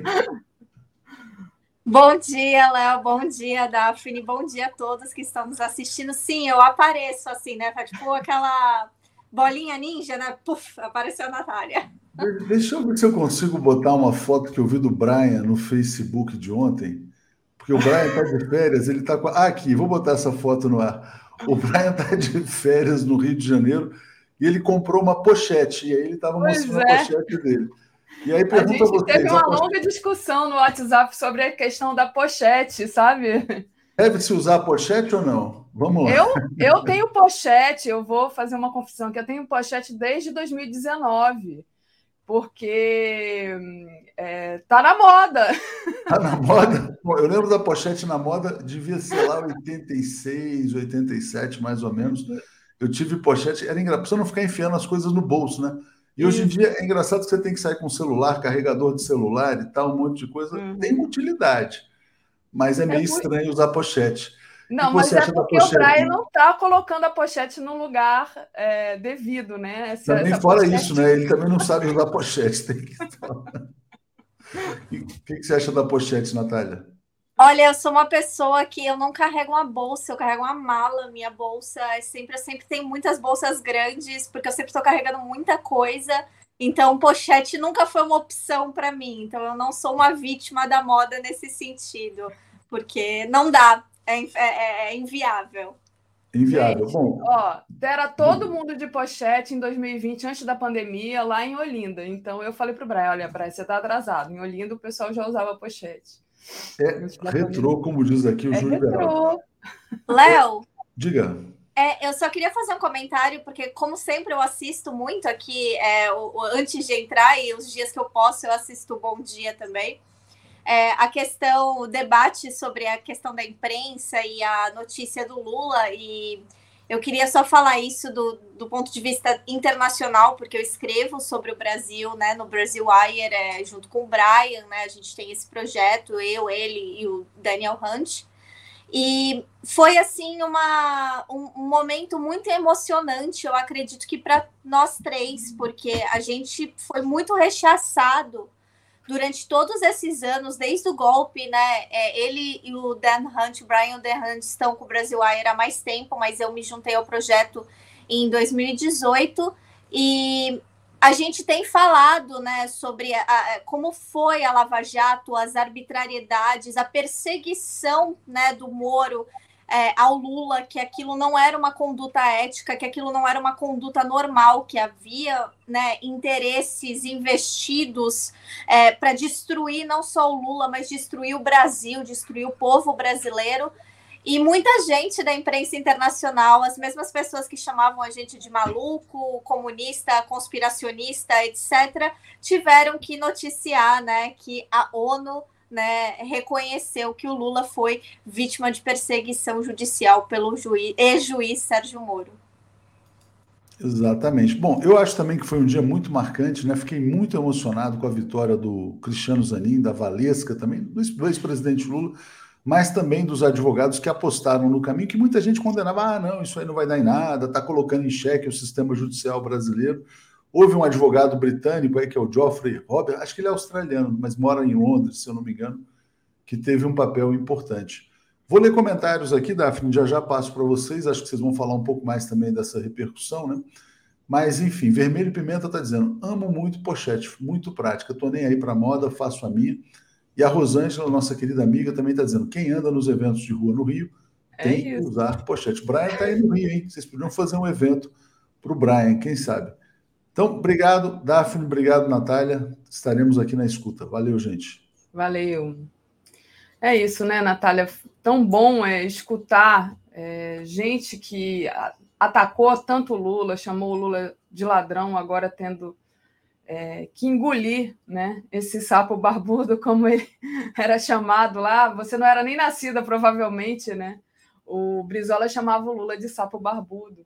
Mas é esse sapo né, que eles tiveram que engolir. E, e foi muito bom isso. Diga. Então, Daphne, é, para mim, é, como é, brasileira que escreve sobre o Brasil em inglês, e, né, eu tenho que lidar com vários correspondentes, com a mídia internacional, sempre teve um peso maior, porque eu estava vendo, né, eu vi é, o quanto a Lava Jato afetou, afetou a minha, a minha família, afetou a minha, afetou aos meus, as pessoas queridas, afetou o meu povo diretamente. Então não era só um trabalho, né? Não era só uma tarefa de trabalho, era uma coisa que era pessoal também. E quando, né, a gente via os procedimentos e tentava explicar lá no Brasil Wire, olha, aconteceu isso, a gente tem essa evidência, a gente viu é, é, é, com tudo que o Moro fez, a conduta do Moro sobre a carreira do Moro, falou, olha, esse processo não está correto. A gente falou, né, com o Brian, que é bastante próximo ao, ao, doutor Zanin e a, e a doutora Valesca Martins, fez várias né, matérias com eles, etc., né, explicando né, a questão jurídica né, e como o processo era falho. E muita gente falava, ah, é lógico, né? A petista vai falar isso, ah, é claro, né? A comunista vai, vai falar que o Brasil é vítima de golpe. Ah, porque esse povo da América Latina acha que tudo é golpe. E realmente tudo é golpe, porque é, é, é importante também a gente olhar, né, do meu ponto de vista, como latino-americanista, que a gente tem o caso do Lula vai ser sim usado para por exemplo, a defesa do presidente Rafael Correia lá no, no, no Equador, porque o Lula abriu um precedente. Isso que está acontecendo com Lula não é só importante para o Brasil, mas isso é importante para toda a América Latina, para toda a perseguição jurídica que todas essas pessoas, curiosamente, da esquerda, né, sofreram, né, com esse com essa praga do lawfare. Então agora a gente vai ter todas é, é, é, essa vitória do Lula vai ser uma vitória de todos, além né, da gente saber da importância do Brasil para a América Latina, mas porque isso vai poder ser usado pelas equipes de defesa, né, para poder tentar reverter alguns casos. Então a gente, por exemplo, tem no Equador que recentemente é, nem estava na pauta, mas né, apareceu. Ao governo da Bélgica é, ofereceu asilo político ao ex-presidente Rafael Correia. Para quem não sabe, o Rafael Correia, desde que ele foi vítima de lawfare no Equador, ele mora na Bélgica, ele é casado com uma mulher belga, então ele tinha direito né, de, de residir lá como né, marido de uma, de, uma, de uma cidadã. Só que o governo da, do Equador estava tentando extraditar o Correia, né, que também foi vítima desse lawfare absurdo, é, que também teve uma sentença igualmente criminosa, para não dizer ridícula, assim como o presidente Lula, e esse presidente é, que é um, um, conservador golpista que está no poder no Equador, infelizmente, estava tentando extraditar o Rafael Correia. O governo da Bélgica reconheceu que o Rafael Correia é uma pessoa perseguida politicamente e concedeu esse asilo para ele, então ele não pode ser extraditado, porque né, mesmo como residente do país, ele ainda poderia ser extraditado. Agora, como asilado, ele não pode. Então, quer dizer, é, quando você conversa com pessoas é, do Equador, da equipe né, do, do, do Rafael Correia, né, da a, a, a, esquerda equatoriana, eles falam essa decisão do Lula a gente celebra como se fosse uma decisão que aconteceu aqui, porque isso significa que a gente vai ter chance de poder reverter o que aconteceu com o presidente Correia e, quem sabe, um dia voltar a ter a, a revolução cidadã no poder. Então, é, é, é, muito maravilhoso que isso tenha acontecido por vários motivos, mas principalmente aquele senso de, tipo, você falar, eu estava certo. Por isso que é, muitas vezes eu me inspiro muito nas coisas que o Lula e principalmente a presidenta Dilma falam da gente não guardar rancor, né? Da gente não, não buscar vingança, a gente buscar justiça. E ele está conseguindo essa justiça, é, amém, né? E, e, e, que bom que a gente está podendo vivenciar toda essa justiça. E, e, mais uma vez dizer que as eleições de 2018, que também eu sei que é um assunto polêmico, não foram válidas, porque a gente sabe que o impedimento da candidatura do presidente Lula foi por motivos né, políticos e não por motivos judiciais. Foi por para concretizar aquele golpe que a gente sabe o que o que o Sérgio Moro instrumentalizou. Muito bom, Natália.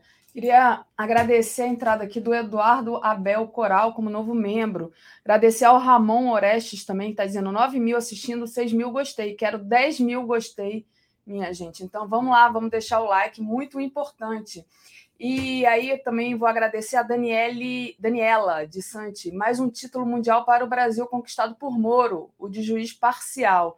E o César Santos diz assim: Natália, por que você disse que a soltura do Lula foi decidida com mandada de fora do Brasil? Abraços e obrigado. E aí eu vou juntar esse comentário aqui do César, Natália, com a pergunta que eu queria fazer. Você falou aí, ah, é tudo golpe, né?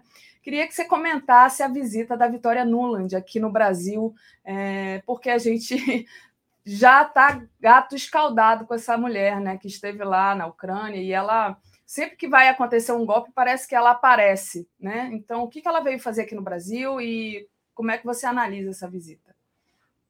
Olha, é, antes, só para responder a pergunta, é, não é que eu analiso que a soltura do Lula aconteceu né, de fora do Brasil. É, é claro, é, a gente sabe o quanto né, os militantes aí do Brasil trabalharam, quanto a equipe né, do, do, do, do presidente Lula, equipe de advogados, equipe legal, o PT trabalhou pela soltura do Lula. Só que agora a gente tem um respaldo da, da, da, Comissão dos Direitos Humanos das Nações Unidas de que a persegu... todo o processo da Lava Jato envolvendo o presidente Lula foi um, um processo ilegal, foi um processo sujo, foi um processo de perseguição política e não um processo de direito, né, de, dentro das leis e não um processo legal que teve justamente essa base política, que essa que foi essa base, vamos destruir o presidente Lula, vamos destruir o PT, vamos destruir tudo aquilo que o PT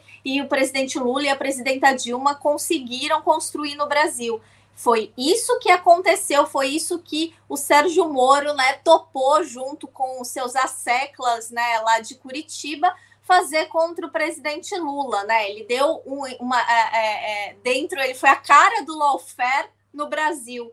Ele instrumentalizou a lei para perseguir politicamente um projeto, porque a gente nunca pode falar do presidente Lula como pessoa. A gente aqui está falando né, do projeto do presidente Lula para né, o Brasil, o projeto do presidente Lula para a América Latina e, né, como o, o próprio pessoal que estava discutindo antes, o projeto do Lula para o mundo, né, acabar com a fome, né, porque a guerra contra a fome não é uma guerra que é uma guerra mundial, essa sim é uma guerra mundial. É, em relação à, vi, à visita da Vitória Nuland, olha, Daphne, foi muito esquisito, mas ao mesmo tempo não foi porque assim, vamos lá. Não, vou, vou começar né, do, do pequeno para o grande. A gente está em um ano de eleição no Brasil, um ano de mudança de governo, né? Ou, é, é, e um ano né, de mudança de governo de. É, eu não estou fazendo teoria de, é, é, teoria de ferradura, mas uma mudança de governo para extremos. De um lado, nós temos uma pessoa antidemocrática, genocida, que odeia o povo e o trabalhador brasileiro, e do outro lado, nós temos né, o presidente Lula, que representa justamente né, o povo brasileiro, que representa né, é, é, o, o, trabalhador, que representa né, um projeto para o povo, não um projeto né, para elites. Então, esses extremos que estamos trabalhando.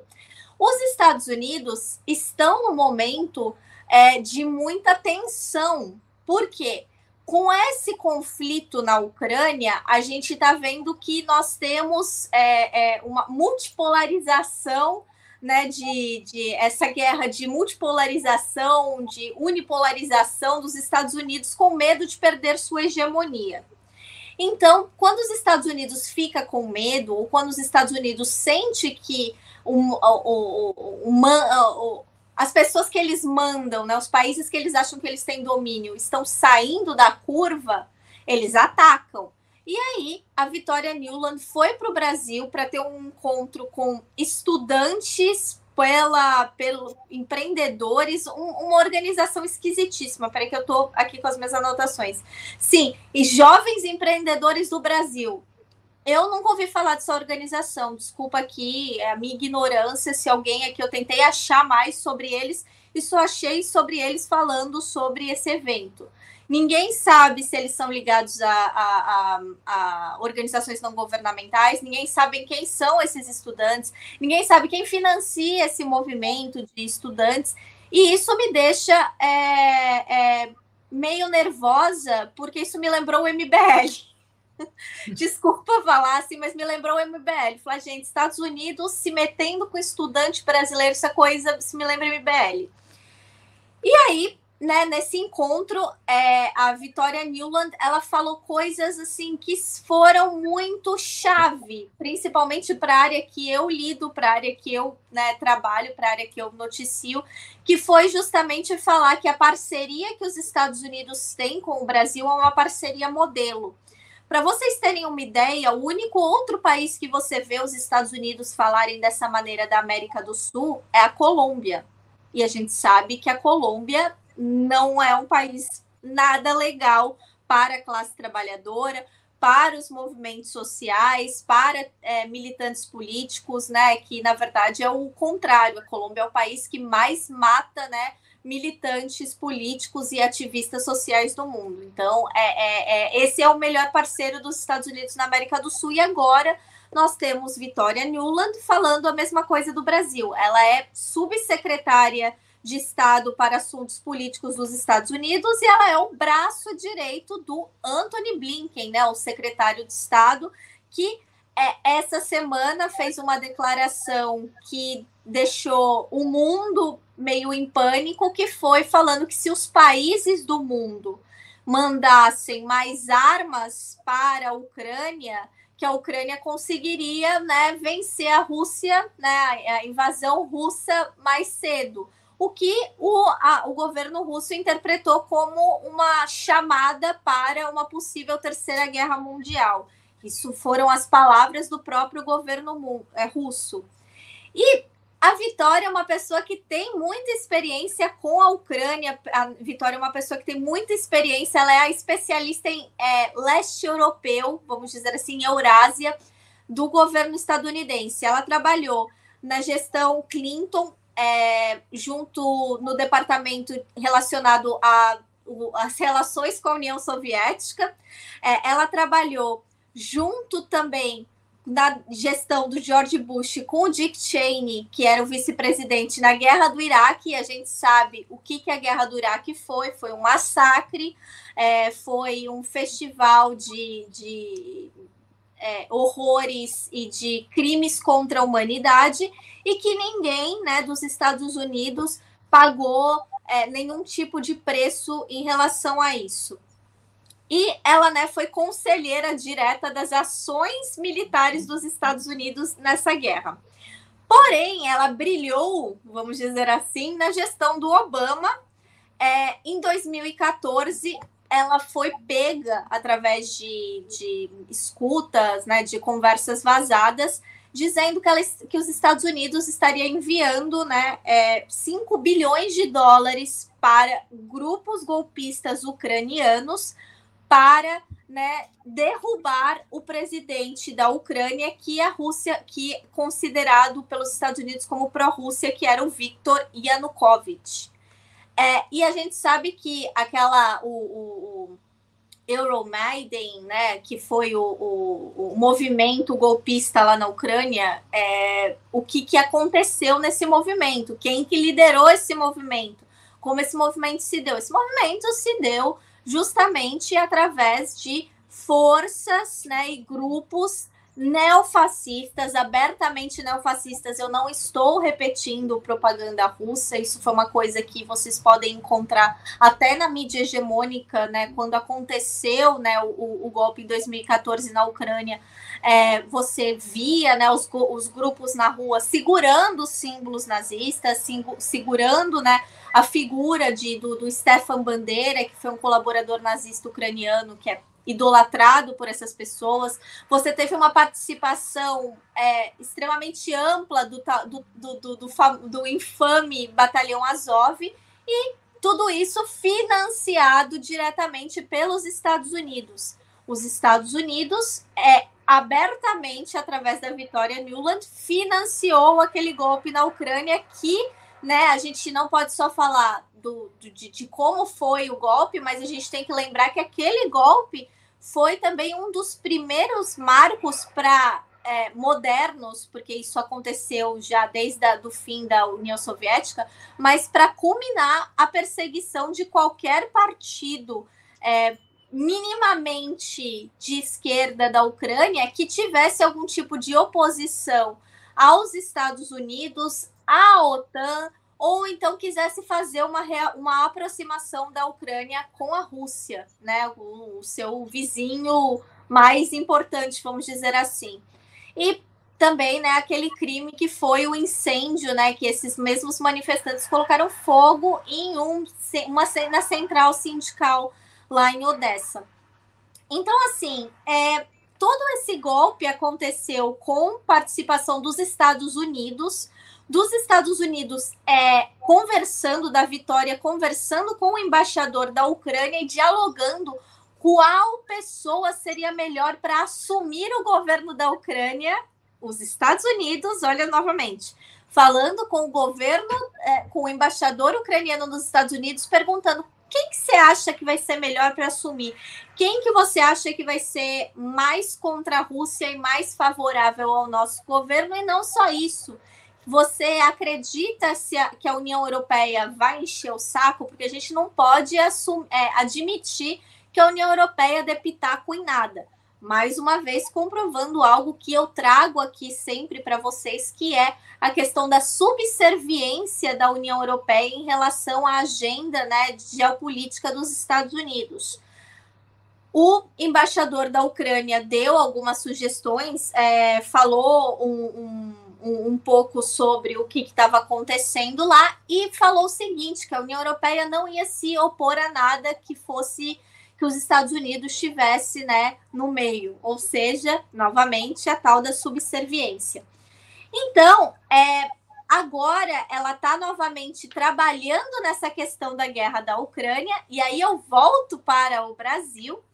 Ela disse, né, nesses encontros que ela fez com os empreendedores jovens, né, que ela vai voltar logo para o Brasil, em alguns poucos é, meses, com uma equipe dos Estados Unidos, do governo estadunidense, para dar meios para que o Brasil consiga produzir o seu próprio fertilizante, porque a gente não pode permitir que essa guerra é, é, é, interrompa a produção né, e o agronegócio brasileiro.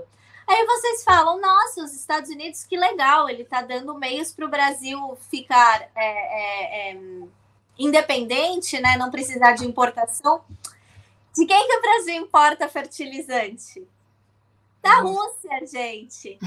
Então, 80% dos impor das importações do Brasil para a Rússia são fertilizantes. Então, os Estados Unidos estão usando os países, principalmente o Brasil, que é verdade, né? O que, é, que, que a gente fala que o Brasil é o celeiro do mundo, o Brasil realmente é o celeiro do mundo, um país que compra na quantidade que o Brasil compra, né? De fertilizantes, de produtos para né, a, a o agronegócio, você vai ter é, é, os Estados Unidos querendo boicotar, porque isso vai doer no bolso da Rússia. E aí a gente novamente entra nas sanções. Por quê?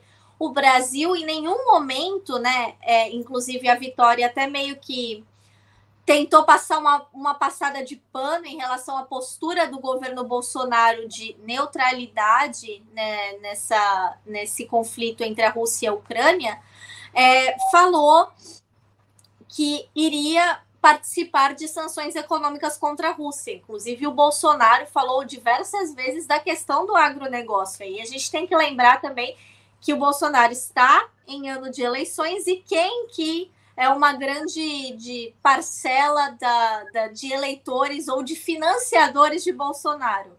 O agro, né, gente? A gente não, não, não é inocente de achar que o agro apoia o presidente Lula, que tem o MST atrás dele, né? Obviamente que não.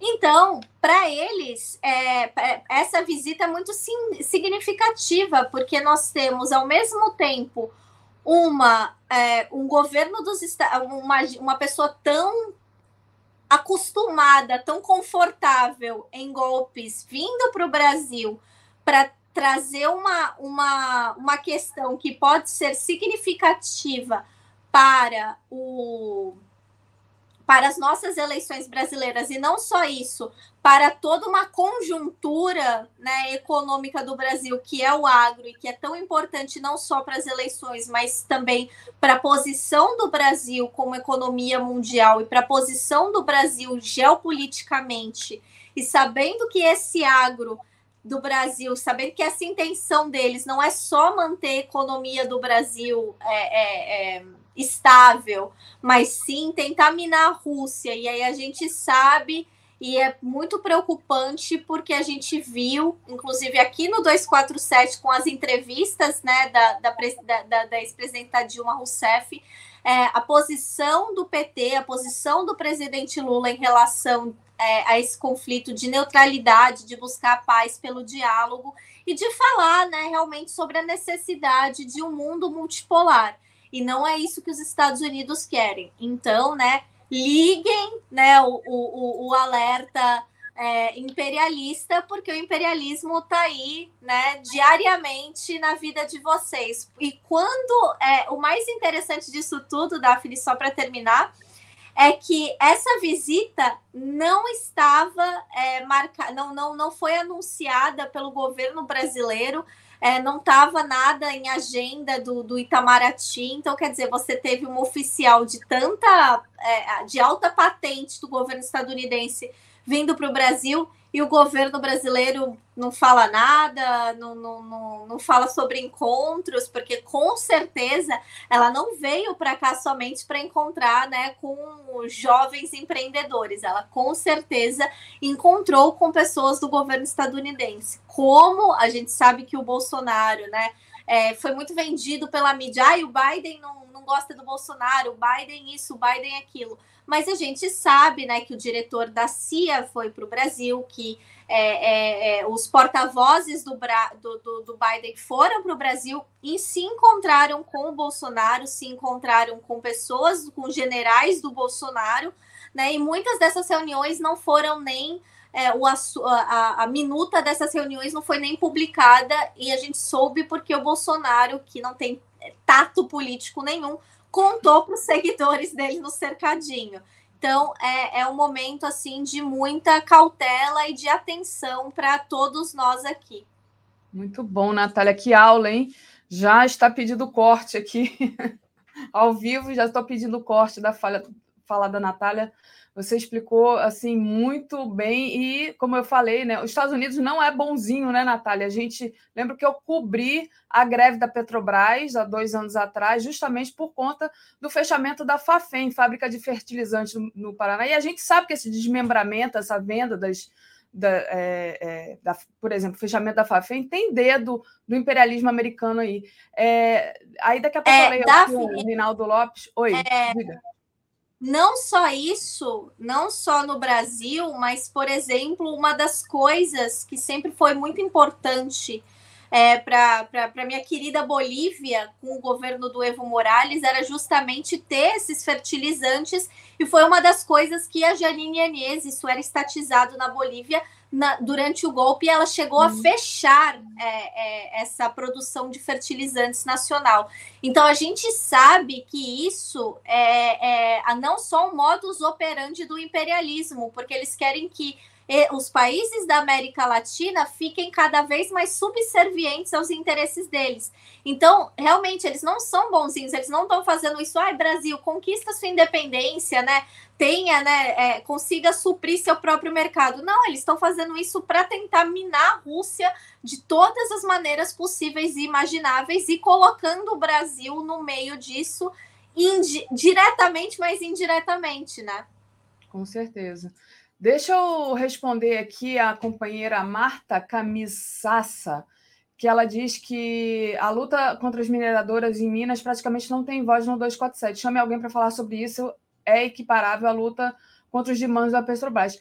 Marta, não é verdade. Olha, eu e a Andréia Truz aqui, a gente trouxe uma série de, de, de é, entrevistas com gente de Minas, com gente que atua no, nesse movimento contra as barragens, mas de, de qualquer forma, fica aqui a dica para trazer mais. Mas a gente trouxe, a gente fez uma série de entrevistas, é, muita coisa mesmo, a Andréia é super articulada com esse pessoal. Deixa eu agradecer aqui também.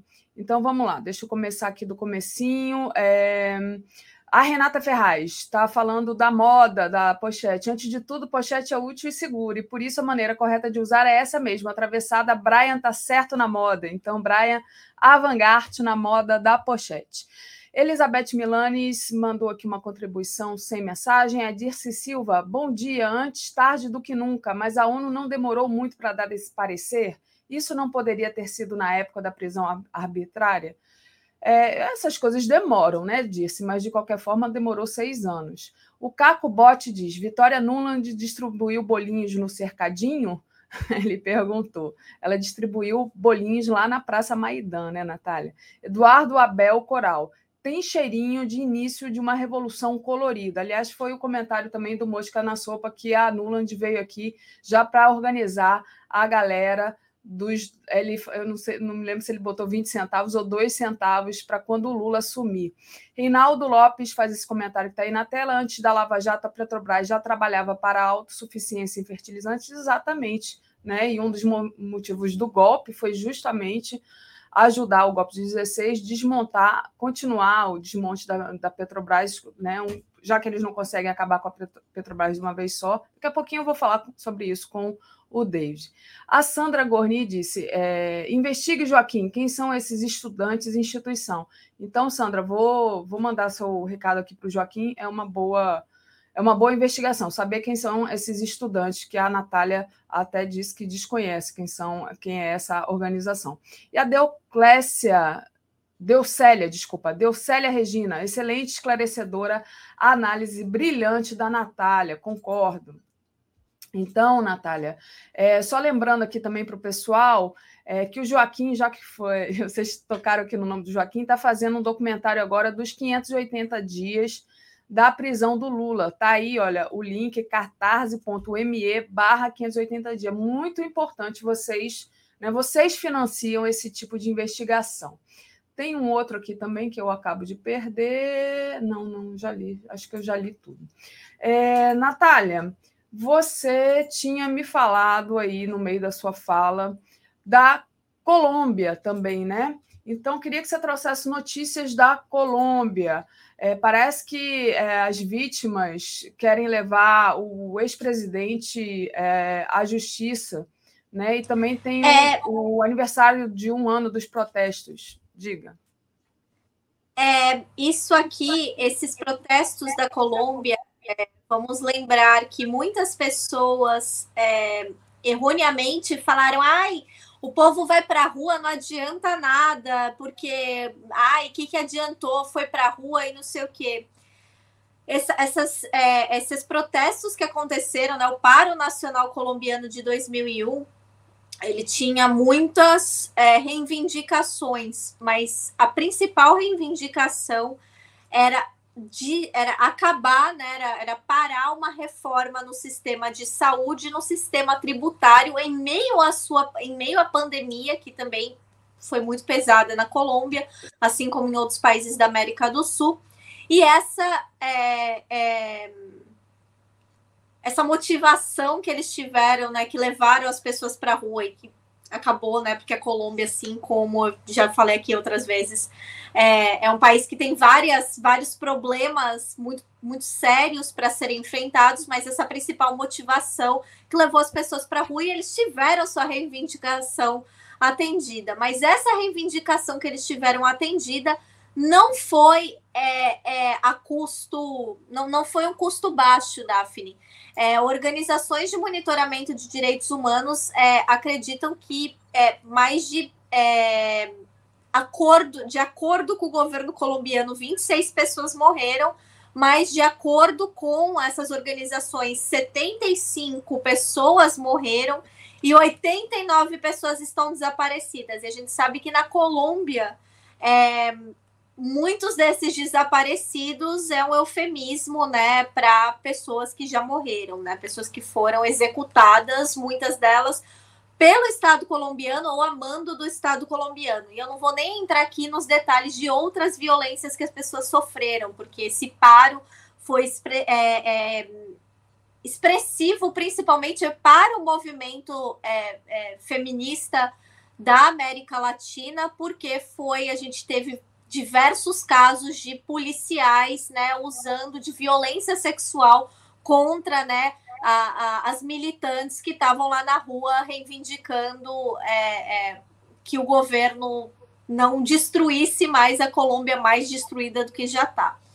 A Colômbia, como vocês sabem, vai ter eleições agora, no, no dia 29 de maio, eleições essas que têm um peso tão importante quanto a eleição do Brasil esse ano para a América do Sul, a Colômbia, eu gosto de falar isso, é, meus amigos colombianos até acham engraçado, mas concordam, é a Israel do Sul, a Colômbia é o puxadinho dos Estados Unidos, a Colômbia é o parceiro, né, da, é o único parceiro da América Latina da OTAN é, é, é a Colômbia, a Colômbia é basicamente uma base militar dos Estados Unidos é o que eles fazem com Porto Rico, só que em Porto Rico, pelo menos, é, você tem a objeção de uma parte né, dos porto-riquenhos que né, reivindicam a independência né, da, da, do país. E na Colômbia você tem o governo colombiano fazendo o mais o possível para tipo, que a Colômbia se torne cada vez mais próxima aos Estados Unidos. Dito isso, é, a gente não pode esquecer que o governo colombiano é, é um governo, como eu falo, assassino, é um governo corrupto e é um governo que faz tudo aquilo que eles acusam a esquerda de fazer, que é receber dinheiro do narcotráfico para financiar né, é, ações políticas e para financiar é, é, essa perseguição assassina a esses militantes. O Álvaro Uribe, que é esse, é, ele é, vamos dizer assim, um Bolsonaro colombiano, no, no pior sentido possível. Ele foi a pessoa que basicamente deu é, voz à extrema-direita na América Latina. Quando toda a América do Sul estava né, na chamada Onda Rosa, a Colômbia tinha um governo do Álvaro Uribe, aquele governo de extrema-direita, um governo assassino, que perseguia, que matava, que foi responsável por aquele escândalo dos falsos positivos. Para quem não sabe, esse escândalo era um foi um escândalo que ainda está sendo julgado, e é ju justamente isso que eu vou falar aqui. É, um dos escândalos né, envolvendo Uribe, que era o governo colombiano mandava né, a, as suas forças armadas matarem pessoas e diziam: ó, oh, não, mas a gente não matou é, uma pessoa, um cidadão. A gente não matou um ativista político, a gente matou um guerrilheiro. Ele estava armado, ele era da guerrilha, ele era perigoso, então a gente matou ele em combate. De, parecido com o que acontece nas uhum. favelas né, do Brasil, só que isso numa escala nacional. Então você teve né, milhares de pessoas que foram executadas, né, milhares de, de sindicalistas, milhares de é, é ativistas ambientais, é, é, políticos que foram né, executados pelo Estado colombiano, acusados de serem parte da guerrilha. Então, o Álvaro Uribe, além de tudo isso, além desse histórico de crimes contra os direitos humanos, ele também é uma pessoa, né, é, corrupta e uma pessoa que justamente está sendo, é, é, as vítimas de Uribe estão agora querendo que ele seja julgado, além de tudo isso, por é, eu não sei o termo jurídico no Brasil, se alguém souber, por favor, me ajude, mas de, manda, de dar suborno, né, de subornar testemunhas para outros casos que ele está sendo condenado. Então agora eles estão querendo que ele seja julgado, né, por também, né, ter tentado, é, em inglês a gente fala tampering with witness, é, que seria você tentar modificar o, o, andamento de um processo através de meios ilegais.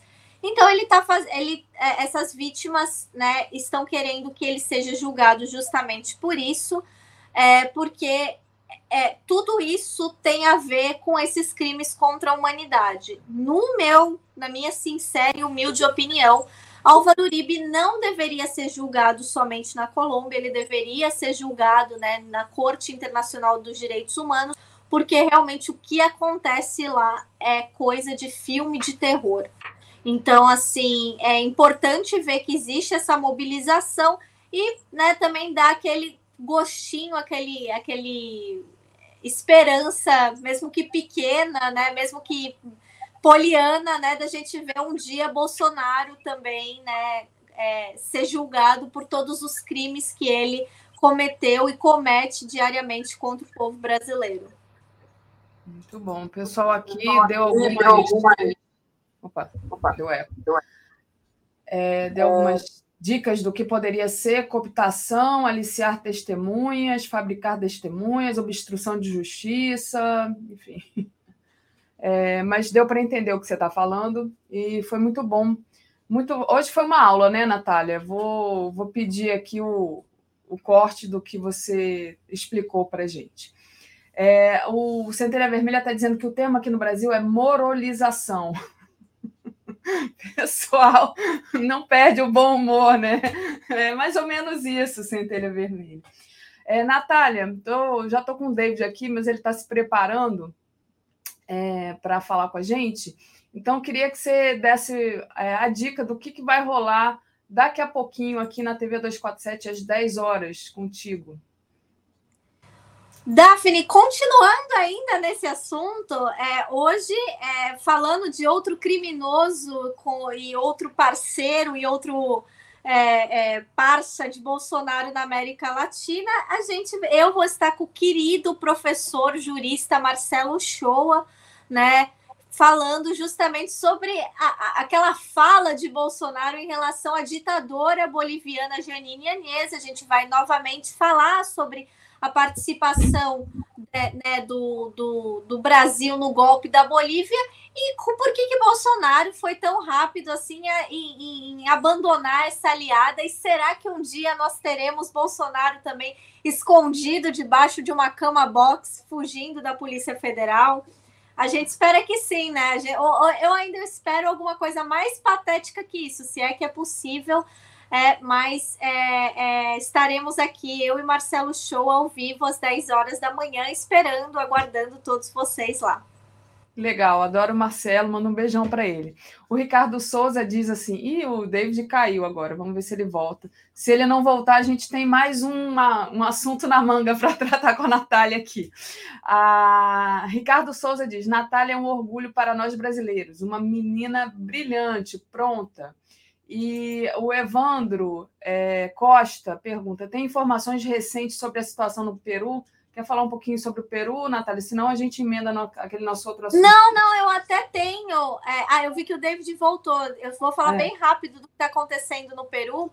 É, o, ontem o governo peruano anunciou que eles vão fazer uma coisa que pode ser histórica na América do Sul, que é que eles vão comprar todas as plantações é, de, da folha de coca do país numa tentativa de reduzir né, a produção né, de, de, de entorpecentes, né, mais especificamente da cocaína né, pelo Peru. Peru, assim como a Colômbia e a Bolívia é um dos maiores produtores de cocaína do mundo. E para quem não sabe, a folha de coca tem outros usos, inclusive usos tradicionais pelos povos originários andinos, né? Então, assim, não é somente usado para cocaína. Então, essas plantações têm que existir. Então, o governo peruano vai comprar, né? Para eles acham que é uma, uma maneira mais é, é, eficiente de combater o tráfico, que é dando dinheiro justamente comprando essas terras, comprando essas plantações e tendo controle dessas plantações. Então vamos ver o que, que isso vai dar e que se tomara que dê certo e que isso possa ser usado pelos outros países da América do Sul também. Muito bom, pessoal, te elogiando muito aqui, aí eu deixo o comentário da Luísa Xavier, Natália Urbana é magnífica, obrigada. E da Kelly Silva também te elogiando, dizendo que você é muito boa. E a, a Sandra Gorni diz: sugiro playlist de cortes da Natália. E eu acho que é isso, acho que eu li todos. Então, Natália, te agradeço demais, gente. Não percam. Então, às 10 horas, a Natália volta aqui com o Marcelo Show. Olha, agora o David saiu. É, eu ia falar aí. Ah, ele voltou, voltou. O David voltou. David, tá tudo bem aí? Tá Vou tudo bem. ele aqui para falar oi para você, para ter certeza. Oi, David. Oi, Davi, Natália. Eu estou na correria, cheguei agora de uma ação do gás a preço justo. Aí estou tentando me ajustar aqui na subsede do Sindicato Bahia, no interior aqui em Feira de Santana, que é a minha cidade. Bom. Um abraço aí, bom trabalho, boa militância para você aí, David. E espero que esteja tudo bem agora, que eu vou te assistir, vou desligar aqui e vou assistir vocês aí. Valeu, Nath. Beijão. Bom, vamos lá, David. Então você está você tá aí na, na agilidade, né? Está aí no, no, desenvolvimento da ação, como sempre, né? O David está sempre muito ocupado e, vamos dizer assim, lutando pelos nossos direitos, né? David, eu queria falar é, sobre o primeiro de maio, né? Esse ano, esse primeiro de maio vai estar tá quente, né? É, a gente passou aí dois anos de manifestação virtual por conta da pandemia da Covid-19, mas esse ano as centrais sindicais, entre elas a CUT, estão anunciando grandes manifestações para esse domingo agora, né? Então, a maior dessas manifestações deve acontecer em São Paulo, É, o tema é emprego, direitos, democracia e vida, né? É um ato unificado do Dia do Trabalhador e Trabalhadora. E aí eu queria saber o que, que a gente pode esperar desse ato. Você acha que alguma mudança real vai, vai acontecer depois desse ato, né? E porque assim a gente está vendo que uma grande parcela da população está meio anestesiada. A gente não está vendo a militância ir para a rua. Então, a gente espera que esse ato seja alguma coisa que possa esquentar, digamos assim, abrir os trabalhos né, para novas grandes manifestações. Já que você anda na rua, está todo mundo sem máscara, então agora a gente volta um pouco à normalidade. É... não que a pandemia esteja completamente acabada, mas as pessoas já têm condição de, de protestar. Então, passo para você, o que você espera desse primeiro de maio? Daphne, é, mais uma vez, bom dia né, a todas e todos que estão conosco aqui é, no Bom Dia 247. É, é, somente justificando, aqui em Feira de Santana, está fazendo essa ação do gás a preço justo numa comunidade periférica aqui chamada Parque Lagoa Subaé. E pessoas, Daphne, só para ter ideia, estavam nessa fila desde ontem às 14 horas para poderem comprar o botijão de 13 quilos por 50 reais nessa ação que a FUP faz com todos os seus sindicatos em todo o país. Por isso, eu saí de lá correndo para tentar pegar uma internet instável aqui numa subsede do Sindipet Bahia. São 10 subsedes que temos no interior do estado, essa é uma delas na maior cidade do interior do, do nosso estado.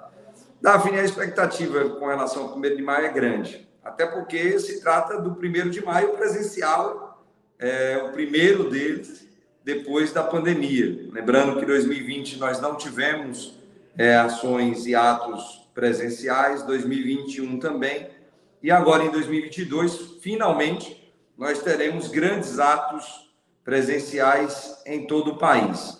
Primeiro, destacar a unidade entre a classe trabalhadora como um todo. Todas as centrais sindicais conseguiram, primeiro, formatar uma pauta da classe trabalhadora, que já foi entregue ao presidente Lula e será entregue a todos os candidatos à presidência da República. E agora essa unidade ela se materializa de fato em atos presenciais. Como você disse, são os trabalhos sendo reabertos para nós termos a possibilidade de realizarmos grandes atos, manifestações de rua a partir desse primeiro de maio. Nós temos um quadro caótico no país hoje de fome, de miséria, de desemprego, de uma inflação galopante, pressionada principalmente por conta dos preços dos combustíveis. E a expectativa nossa, Daphne, é de que, a partir do 1 de maio, nós retomemos as grandes manifestações de rua que estavam sendo feitas antes da pandemia e que com certeza voltarão a ser feitas a partir dessa manifestação do 1 de maio, porque a população ela não está satisfeita, na verdade, indignada com tudo que vem acontecendo no país. Como você bem colocou, em São Paulo, no Pacaembu, nós teremos uma gigantesca manifestação, inclusive uma boa baiana indo para ir para o Ato São Paulo, que é a nossa companheira Daniela Mercury.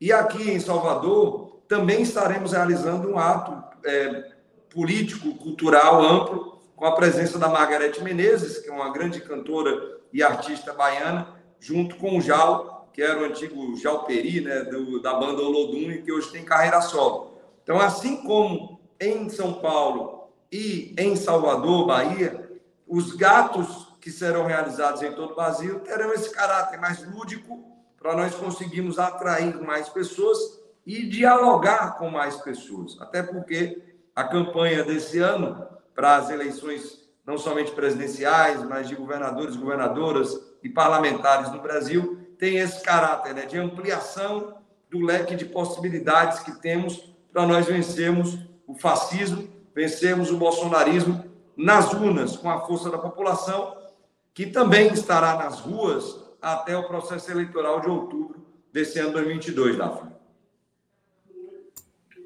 Opa, deixa eu desligar aqui seu microfone, que estava dando um eco, o pessoal estava reclamando.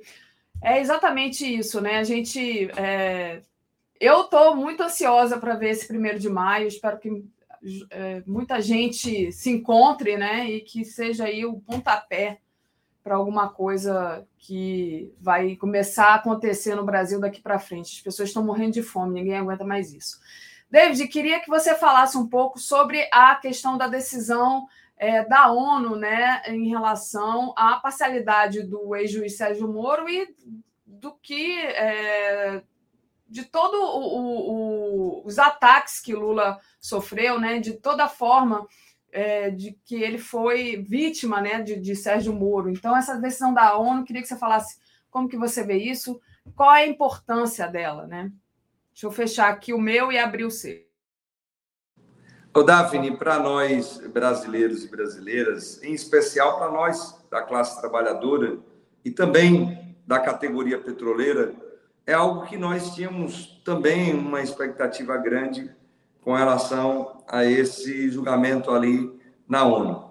É, nós acompanhamos esse processo do presidente Lula desde o seu início. Nós estamos falando aqui desde aquele ato lá atrás, em São Bernardo do Campo, quando ele, infelizmente, foi preso de forma injusta, ilegal e com a, ou melhor, a parcialidade, não imparcialidade, do juiz Sérgio Moro, mas também estivemos na vigília Lula Livre, ali em Curitiba, o tempo inteiro, junto principalmente com o Sinipetro Paraná Santa Catarina e o Sindiquímica Paraná, é, obviamente, junto com vários movimentos sociais, é, entidades sindicais, pessoas que se deslocaram em todo o Brasil para aquela vigília.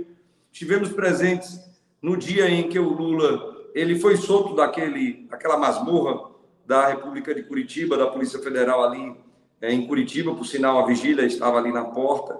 Saímos da vigília, fomos diretamente para São Bernardo do Campo, quando ele fez aquele grande discurso dele, não de ódio, mas um discurso da esperança, do amor, um discurso de que havia a partir dali a possibilidade do brasileiro e brasileira voltar a ser feliz. E estivemos também, Daphne, quando o Lula fez a sua primeira entrevista coletiva após ele retomar os seus direitos políticos. E esse processo da ONU é mais um dos vários. São várias vitórias que o Lula tem tido. Na verdade, nesse momento, 27 vitórias em processos judiciais. E esse da ONU ratifica tudo aquilo que nós já tínhamos dito desde lá de trás. É, como o companheiro Glauber Braga colocou, foi um juiz ladrão que fez com que o Lula fosse preso para que ele não concorresse às eleições, não ganhasse as eleições do Bolsonaro em 2018 e o juiz ladrão se facilitou, se beneficiou disso, indo para o Ministério da Justiça, queria ir para o STF, não foi. E tudo isso demonstra a parcialidade, né? a marginalidade que o Moro, infelizmente, exerceu e imprimiu em todo esse processo. Isso explicita as vísceras da Operação Lava Jato, que além de ter destruído o Brasil e a sua economia, infelizmente cometeu essa injustiça que, Daphne, precisará e será reparada, porque 580 dias numa prisão de forma injusta é algo inadmissível. E uma das formas de reparação que o próprio povo brasileiro vai dar é eleger mais uma vez o Lula presidente em outubro de 2022, com a grande bancada de esquerda, para nós reconstruirmos esse país que tem sido destruído pelo governo Bolsonaro. Muito bom, David. Exatamente. Já que você tocou aí nesses 580 dias de prisão, vou aproveitar e vou pedir aqui a colaboração de todos vocês. Está aí o catarse.me barra 580 dias, que é justamente a arrecadação de fundos para o novo documentário do Joaquim de Carvalho, nosso jornalista aqui, né?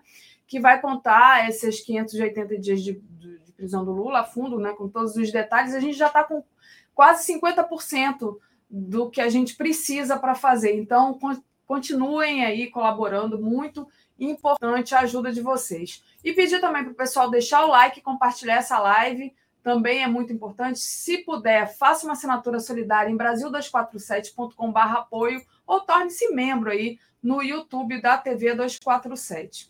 É, David, o último pontinho aqui que eu queria trazer para você comentar é justamente sobre a prévia da inflação oficial para abril. Né? O IBGE já divulgou é, te, que teve a maior alta para o mês em 27 anos. Gente, 27 anos, né? Então, é, queria que você falasse desse. Foi o Índice Nacional de Preços ao Consumidor Amplo, 15, o IPCA 15, que teve alta de 1,73% nesse ano, maior variação desde fevereiro de 2003. Né? O índice acumulado já atinge 12%, mas tem região que supera 15% de alta. Então, e aí você estava falando justamente, né, David, da distribuição é, dos botijões de gás, que foi essa ação que você está coordenando desde ontem, né? E um dos fatores para puxar essa inflação para cima é o preço da gasolina, é o preço da luz, né, a, a, alimentação e principalmente desse gás de cozinha que hoje já compromete quase 10% do salário mínimo. Gente, 10% do salário mínimo, né? Para você comprar um botijão de gás, é alguma coisa assim absurda. Aí eu queria que você falasse um pouco, né, dessa situação da alta da inflação, é, como é que você vê isso? É, é uma situação terrível, né, David? Deixa eu abrir seu. O Daphne, é, eu consegui ligar aqui.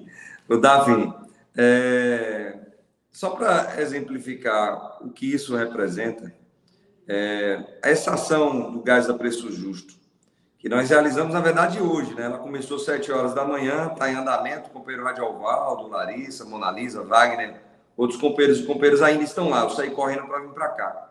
Na verdade, Daphne, nós iniciamos a distribuição do gás a preço justo hoje às 7 horas. Olha só, tinha pessoas na fila desde ontem às 14 horas.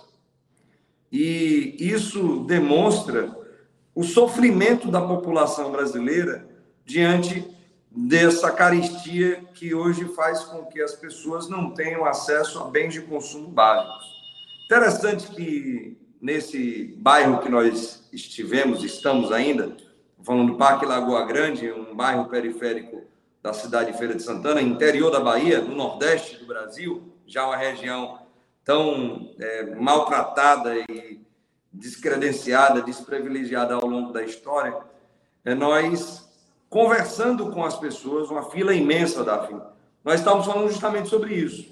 A inflação, ela bate um recorde nesses últimos 27 anos, é o maior aumento, como você colocou, é, um acumulado já chega a 12%, e o que pressiona a inflação no Brasil, segundo o DIEESE, vários estudos são feitos a respeito disso, é justamente o processo de aumento sucessivo dos preços dos combustíveis. Estamos falando da política de preços que a Petrobras ela implementa hoje.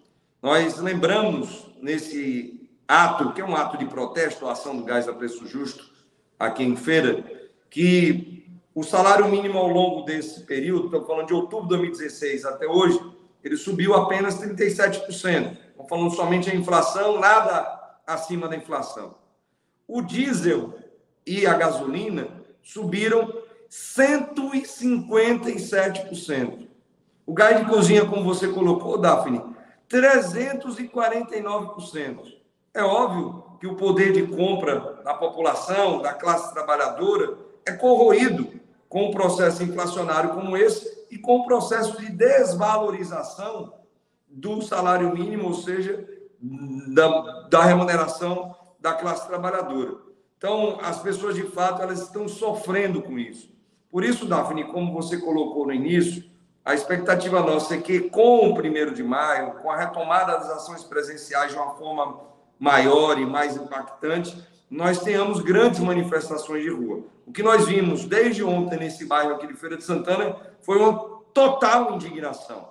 Tanto que as pessoas assimilam bem a frase que nós colocamos, né? Se está caro, a culpa é de Bolsonaro. Se a inflação hoje está galopante e alta, a culpa é de Bolsonaro. Se os combustíveis estão subindo dessa forma, a culpa é de Bolsonaro, que não faz absolutamente nada para mudar essa triste realidade.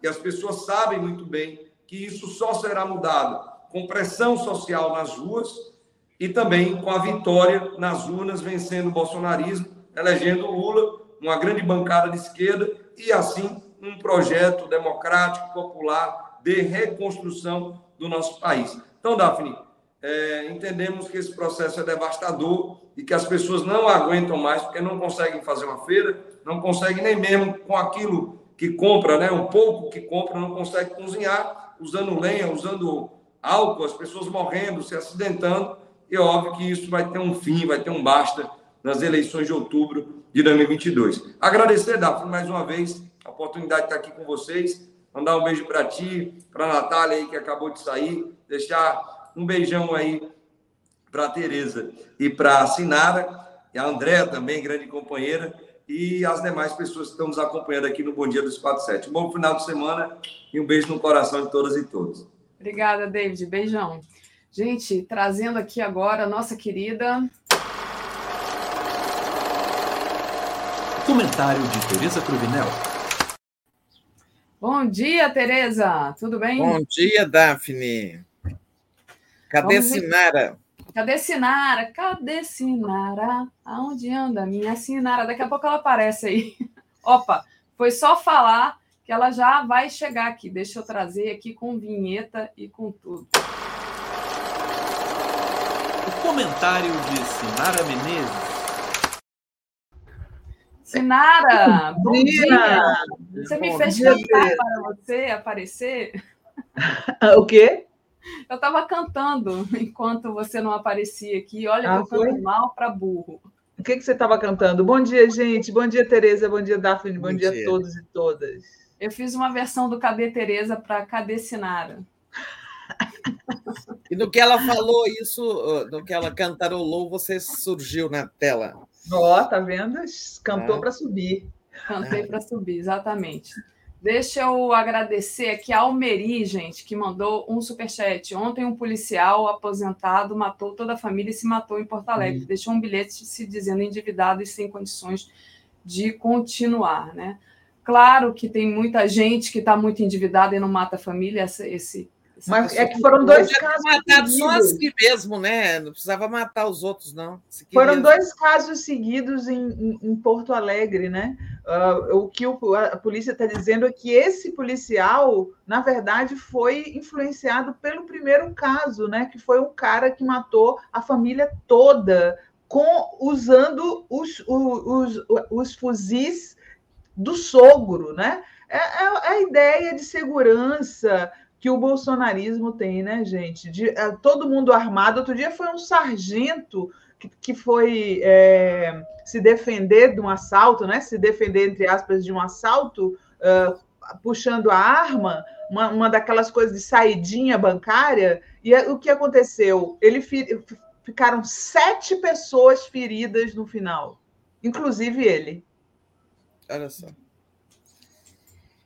Pois é. Os, e, e, essas feridas não eram os ladrões, não, tá? Eram pessoas que estavam passando inocentes na rua e que é, foram atingidas pelos tiros.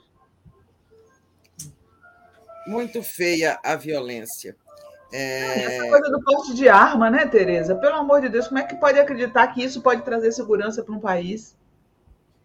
Pois é, gente. Ontem eu fui a, a, ao evento noturno, lá depois do Boa Noite, eu fui lá na festa do PSB, sabe?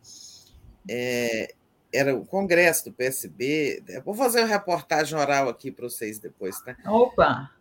Mas aí eu, é, eu cheguei tarde, não tinha jeito de escrever, não tinha mais condições.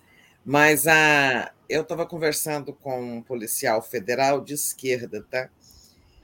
Do PSB. Né?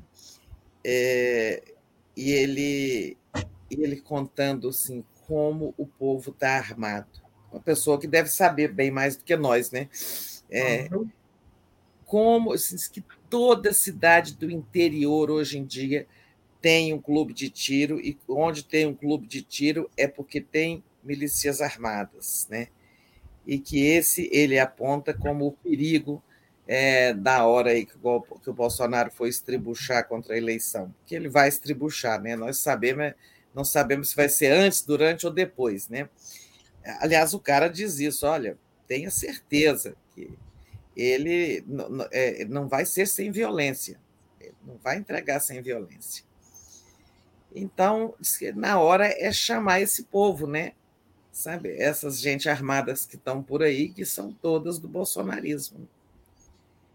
Tá feia a coisa, mas nós vamos passar. Deixa eu contar rapidinho para vocês. Eu fui na festa e lá no congresso do PSB e eu entrei naquele salão, lá, no, lá naquele hotel vermelho, sabe, Sinara? É, hum. Da beira do lago, onde fazem tantas convenções. Aí a, eu entrei e estava tocando a Internacional. Era isso que eu ia perguntar, se você tinha visto essa cena da, de quando tocou a Internacional. Eu entrei no auditório, estava tocando a Internacional. E, e assim, a, nos pulmões, né? Assim, bem alto e tal. Aliás, até foi uma execução muito longa para o evento. É, podia, porque ela repete muito, né? Não precisava ser tanto, mas uma longa execução da Internacional. É, depois eu já vi matéria hoje que o, o Alckmin falou que estava. É, à vontade. À vontade. Eu até falei com ele rapidamente, mas não, não, não perguntei isso. Estava um monte de gente ao redor, mas alguém perguntou e ele disse que estava à vontade. Né? É, mas foi muito interessante. Outra coisa, assim, o PSB mostrando para o PT, que estavam lá do PT, o Lula, o Jacques Wagner, a Glaze, vários deputados, vários senadores, muito petista na festa. Né? E a, e, mas o, P, o PSB é cheio de militância, sabe? De militância tipo petista, bandeiras, Lula, Lula lá, fazendo lulaços, é, e também, é claro, aplaudindo muitos deles e tal. E, e os discursos, né? Assim, o Lula fez, estava inspiradíssimo, fez um discurso monumental de candidato, agora é discurso candidato mesmo. É, assim, aparentemente aliança bem, assim, um clima muito bom de união entre os dois partidos, sabe? Clima muito muito bom. Lula inspiradíssimo, o Alckmin também fez um discurso bom, não esguelou como da outra vez. É, aquela... ficou mais tucaninho, né? É, ficou mais light assim e tal. É, e o Lula sempre brincando assim: ó, nós é, tanto trabalho para fazer nesse país que você não vai ter tempo de brigar comigo e eu não vou ter tempo de brigar com você, porque nós vamos ter muito o que fazer e tal. É, em suma, foi uma festa bem legal, é, de, de, um clima bom, né? É como diz bom, assim, Tereza, que nós não boa, temos partido, eu não tenho partido, não sou filiada nenhum. Agora, os de esquerda me representam. Então, é, tá, assim, não precisa. Em algum momento você vai achar que um está mais certo do que o outro e tal, né? Mas nós somos assim, de cá, né? Digamos assim, nós somos pessoas é. independentes de esquerda, né? Pessoas Exato. de esquerda independentes. É, é, eu gostei de ver aquilo lá, sabe? Eu acho, eu acho complicado até para o jornalista, mesmo de esquerda, ser filiado a partidos, sabe? Porque uh, a gente, não que não possa, tá, gente? Pode, é, pode. É, quem quiser pode, eu também não. É. Agora, assim, eu, eu, não me, eu, eu não me sentiria confortável, porque eu acho que a gente precisa ser independente de pensamento, entendeu? Então eu, eu me sinto à vontade para concordar e discordar de todos os partidos de esquerda e eu tenho preferência pelo PT, pelo PSCdoB e pelo PSOL. São os meus partidos que eu sempre voto. Eu sempre voto nesses três partidos, mas eu gosto de me sentir livre para poder apontar os erros que eu vejo nos três. Imagina, se você é filiado e, e como filiado, é, você tem obrigações para com a fidelidade partidária, hum. defender as posições do partido. Como é que um jornalista filiado uma coisa é uhum. ele ter uma orientação político-ideológica, né? outra coisa é ele ter compromisso com o um partido, e aí, naquele momento, está lá, suponhamos, eu filiei ao PSOL, e um, tem um momento que a decisão do PSOL não me agrada. Eu tenho liberdade ah, de pensamento eu, e eu preciso poder criticar, ou seja, o PT, ou seja, o PCdoB, qualquer um. Então, a gente, eu também acho que, sabe, uma coisa é saber de que campo você é, outra coisa é ter filiação, porque senão você é uma coisa ou outra. Ou você tem liberdade para criticar, ou você tem compromisso de defender o partido né, de, com disciplina partidária e tudo. Né? O, o, o, grande compromisso do jornalista não é com, ao contrário do que essa, essa imprensa comercial fala, não é com a imparcialidade, é com a verdade Isso. e a honestidade. É isso. Então, assim, independente de eu, de eu é, gostar da, dos partidos de esquerda, Eu, eu nunca vou mentir para beneficiá-los. Eu nunca vou ser desonesta para beneficiá-los. Esse é o ponto. E não podemos dizer o mesmo da imprensa que se gaba de ser imparcial e, no entanto, foi cúmplice de um mau juiz é, que julgou parcialmente uma pessoa. Né? Uh, eu, eu acho engraçado eles se dizerem, eles chamarem a gente no passado, chamavam a gente de sujos. Eu gostaria de saber onde está a limpeza em apoiar um mau juiz, né? inclusive um pateta, que não sabe nem se expressar direito, fizeram um livro, né? jornalista da Globo fez livro, biografia do cara, uh, e, e ficam dizendo que são imparciais. E, e são honestos? Pois é, então, é, é, exatamente esse ponto. A, a, ONU, a ONU vai julgar o papel que a, a imprensa comercial teve é, em fazer do Moro um herói, em, em, colocar, jogar o Brasil na situação que se encontra. Né? É, é tem cumplicidade aí, né, Tereza? Pois é, podia ter acrescentado nessa ação aí um papel da imprensa, né? É, mas é, como não está não estava na ação, nem sei se era o caso, se a ONU se pronunciaria sobre isso, mas é fato que, primeiro, você está certíssimo, o nosso compromisso, o compromisso, o mandamento mais sagrado do jornalismo é compromisso com a verdade, com os fatos, né? A verdade Exato. dos fatos. É, e eu quero ver como é que a mídia vai ajustar a sua narrativa nessa questão da ONU aí do Lula e Sérgio Moro e tal. Na quarta-feira, é, nós demos, né, tivemos em primeira mão, acho que não só nós, acho que outros veículos da imprensa alternativa também, é, é progressista também. Mas na quarta-feira eles não deram nada, eram poucas coisas, algum lugar, o, o, UOL deu, porque quem primeiro deu foi o Jamil Chad, né, na Folha, na, na UOL, não na Folha, no UOL e tal, mas aí nós saímos muito com manchetes, com matérias é, dizendo que a mídia estava escondendo e tal. Falei, olha, é, falei no Boa Noite com o Rodrigo. Amanhã, quinta-feira, é que vai sair o a, a é, resultado oficial. Eu acho que eles vão dar. Eles não vão tentar ocultar uma coisa de tal grandeza, né? É, eu acho que eles não querem é passar o recibo que estão repercutindo mídia progressista de esquerda. Quando vier o resultado oficial, amanhã, quinta-feira, eles vão dar. E realmente deram. Ontem todo mundo deu direito à notícia. Mas a gente já vê que eles estão ensaiando uma narrativa, né, é, no sentido de que, sabe, foi o Moro, o Dallagnol, a Lava Jato, que os induziram a erro, né? É, a uhum. conduta. Eu acho que eles estão ensaiando corrigir isso. Agora vai ser difícil, né? Porque está tudo documentado, né? Como diz você, de, não só em matérias e livros, Aliás, como alguém escreveu, eu vi hoje aí no chat, é, alguém falando assim: matéria do Jornal Nacional, tudo bem, mas faltou um tubo de esgoto atrás do Moro, né? Porque as matérias da Lava Jato que espezinhavam é, a esquerda, a política em geral, e especialmente Lula e PT, tinha aquele tubão de esgoto saindo notas de dólares, né? Aí eu gostei do comentário da moça é, faltou um tubo de esgoto ali atrás do Moro, né? Exato, exato. Os ratos, né? Eu lembro que a Veja é. sempre tinha a capa do, da corrupção com os ratos, né? Cadê os, cadê que botam os ratos, né? Os é. ratos que, que, que, participaram dessa, desse golpe contra o Brasil, né? Foi um golpe contra o Brasil, um Brasil soberano, né? E agora olha a situação que a gente se encontra. Às vezes eu fico pensando, Tereza e Daphne, é, como, como, de certa maneira, é dura a missão que escolheram para o Lula, né? O Lula, um, um senhor para poder salvar o Brasil da patifaria que eles fizeram, da, da sujeirada que eles fizeram, e o Lula aí é, é entrando nessa história, né? Poxa, podia estar descansando e, no entanto, é ele que foi é, escolhido para salvar o Brasil e limpar a lambança que fizeram. Lambança! Fizeram uma lambança no Brasil. Lambança. Ontem ele dizia assim no discurso, eu não sei reproduzir frases, sou péssima memorialista oral, assim, sabe? Hum. É, por isso que eu, quando vivia assim, nos factuais por aí, era caderninho e gravador, que eu sou ruim, mas ele fez uma.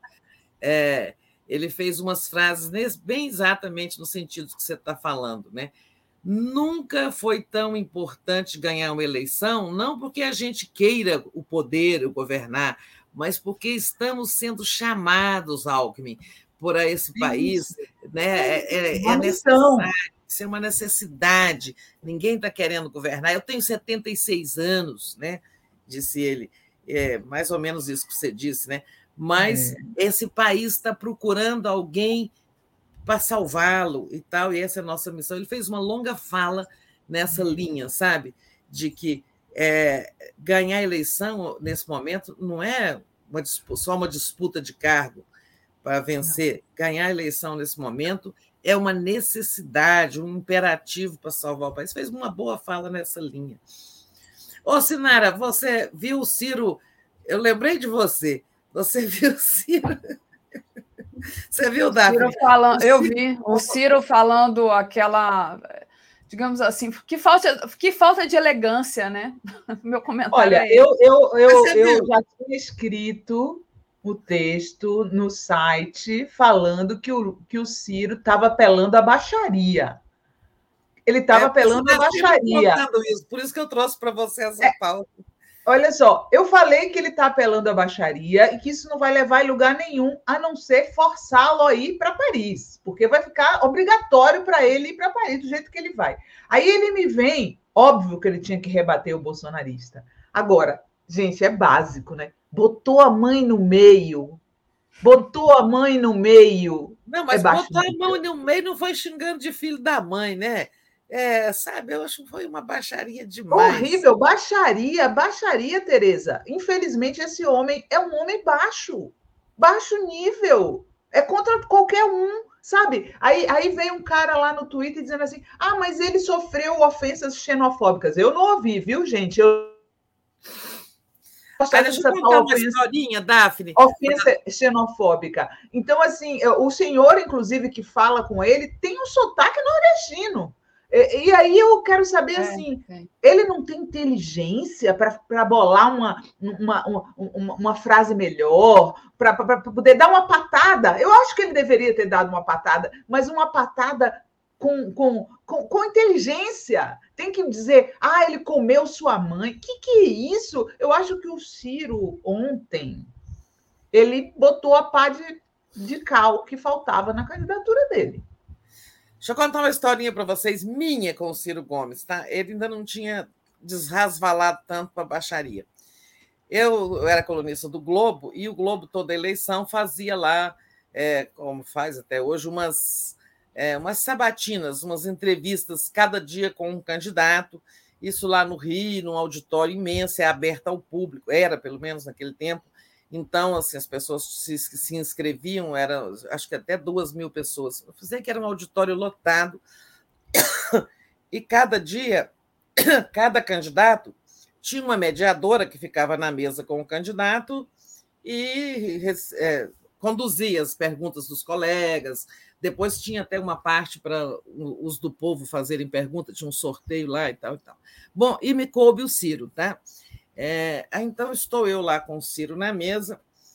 É, esse mediador aqui, no caso, ele fazia uma primeira pergunta e depois passava para os seus colegas e depois até que chegava no público, nós do público e tal. E ele tinha acabado de dizer que a Patrícia, a obrigação da Patrícia era dormir com ele. Ele era casado com a eu Patrícia. Lembro disso. Lá, né? É, isso foi a campanha de 2002. É, e aí eu fiz essa pergunta para ele. Comecei, era, era, eu era a primeira a perguntar é, se ele achava mesmo que a obrigação das mulheres era só dormir com seus maridos e tal, e tal, e tal. É, aí ele disse o seguinte: que não tinha ido lá é, para discutir relações pessoais parará, papapá. Ele tinha, ele estava lá naquela entrevista para discutir proposta de governo, carará, nada. Eu falei, não, mas foi o senhor que introduziu o tema das relações pessoais na campanha, ao dizer que a obrigação dela é dormir contigo. Né? Aí ele falou: olha aí, Tereza Cruvinel, olha o lapso freudiano, olha o verbo que você está usando. Introduzir. Você está pensando em quê quando usa esse verbo? Meu Deus!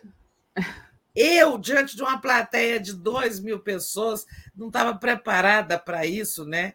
Aí eu falei alguma coisa, tipo, não vá não apelo para baixaria, qualquer coisa, e mudei de assunto, passei, pergunta para outro colega, porque eu não sabia nem mais o que dizer diante dessa, tá? Nossa, deixa eu só reclamar aqui, olha só. A Yara Maurente está falando aqui, a Sinara é apaixonada pelo Ciro, disparada quem mais fala nele. Yara, eu só falo do Ciro porque ele partiu para a baixaria, para o lado do Lula. Em geral, eu nunca toco no nome do Ciro a não ser reativo, de forma reativa às besteiras que ele fala. Agora, me surpreende e me choca e me deixa triste uma mulher partir para esse tipo de argumento machista. Tá? Uh, quando o Lula fala mal do Bolsonaro, ele é apaixonado pelo Bolsonaro. Quando o Moro fala mal do, do Lula, ele é apaixonado pelo Lula. Por que, que você fala que porque, por eu falar do Ciro, eu sou apaixonada por ele? Me responde só isso e me diz se não é machismo da tua parte. E quem começou, quem trouxe a pauta do Ciro, inclusive, foi a Tereza, que provocou a é, não, eu porque, porque é um fato importante da campanha. Ontem claro. foi um dos pontos mais baixos da campanha. Um candidato a presidente perguntar para um cidadão se não sei quem comeu a mãe dele, né? Então, esse é um ponto baixo da campanha. Ninguém... O pessoal gosta de, de igualar o, o, Lula ao Bolsonaro, né? Então agora já pode igualar o Ciro ao Bolsonaro na baixaria. Deixa eu só contar. Claro, é, é, o ponto mais baixo da campanha na oposição. Claro que o Bolsonaro vai muito mais baixo, porque ele não quer nem a eleição. Então... Ó, deixa, deixa eu só ler uma frase aqui do, Lu, do Ciro, em 99, tá? O Ciro sempre pregou a baixaria na política. Dizem que campanha tem que ser de alto nível. Só interessa, isso só interessa aos picaretas. Tem que ser o mais baixo nível, o que não significa má educação e nem violência. Lula manteve o nível no debate com Collor, aquele de 89, né? Não pode. Collor falou que Lula tinha um aparelho 3 em 1 e Lula ficou perplexo. Logo depois, Collor disse: Você quis fazer um aborto em sua mulher. Collor baixou o nível e quem tinha rabo de palha era ele. Lula devia ter partido para cima, ter dito: Deixe de ser picareta, seu playboy safado. Eu sou um miserável do interior, vim no pau de arara, engravidei involuntariamente minha namorada, mas não tinha dinheiro nem para comer. Passou na minha cabeça esse negócio de aborto. Graças a Deus ela não concordou. Minha filha está aí, estou criando. Agora você é um playboy cheirador de cocaína. Eu tinha mandado uma porrada nele que ele tinha saído quase cego. Qual foi o resultado disso? O Collor processou o Ciro e ganhou. claro, gente, claro. Você não pode partir para baixaria dessa maneira. E eu sou muito orgulhosa, sou muito orgulhosa do meu voto no Lula, porque eu nunca vi o Lula fazendo uma baixaria. Nunca em campanha. Nunca, nunca, nunca vi o, o Lula partindo para baixaria. Porque ele é assim, sabe? E jogar limpo é bom. Eu fico pensando o seguinte: essa eleição vai ser uma, uma, uma, eleição que a gente vai poder ver quem tem as melhores propostas, quem é o melhor candidato, ou é só engajamento? É só engajamento que importa? É só dizer baixaria para poder conseguir engajamento com o gado? Cada um com o seu gado, né? É igual o Bolsonaro faz, o, o, o, o exemplo é o Bolsonaro. É isso que a gente quer? Eu, eu discordo, gente. Deixa eu agradecer, então, aqui o pessoal fazer uma pequena pausa aqui para a, leitura dos superchats. E então, vamos lá. Marisa Werkermaster, por favor, faça um corte da falha da Natália, já está pedido, Marisa. Tio La. Ansiosa pela divulgação ampla de quando será a fogueira dos livros do filho da jornalista global Leitão. É, Vanessita, até junho o PDT larga a mão do Ciro. A Vanessita tinha mandado também. Gente, não sei se vocês têm a clareza do ocorrido. A TV 247 está começando a influenciar as pautas da mídia comercial. Vocês têm consciência disso? Vou pedir para vocês responderem a Vanessita, mas antes eu vou terminar a leitura aqui dos superchats. A Júnia Lage decou guerra. Hoje é a 58 de Patinga, mas como dói ela ser administrada por Bozo Bozós. Eles passarão, nós passarinhos. Viva a cidade, fora administração bozoloide. Ricardo Souza, Lula presidente, Bolsonaro na cadeia e Pudim é bom lisinho. O Daniel Miage mandou aqui uma para você. Sinara, PT é democrático, é, quem é filiado pode criticar.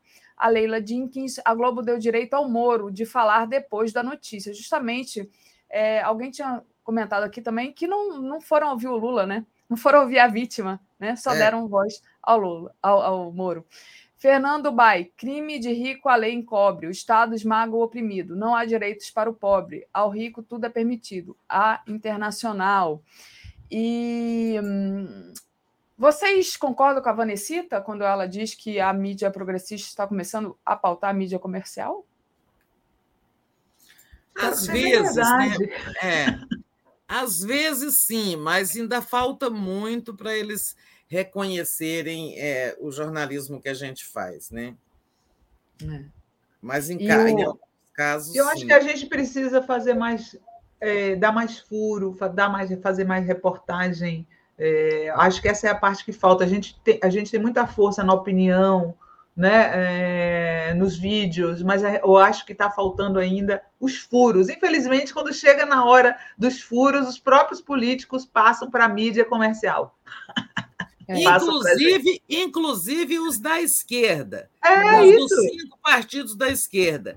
Eles não, dão, é, eles não dão furos para a gente, eles têm informação, às vezes, importante e dão para grandes veículos. Tá? Exato. Como se não fosse repercutir, né? É, é, é, um, é, um erro isso. Se, se for um furo, vai repercutir em tudo que é lugar, gente. Não importa onde saiu. E é. eles não entendem que fortalecer a mídia independente, progressista, né, é fortalecer o campo progressista. Eles não entendem.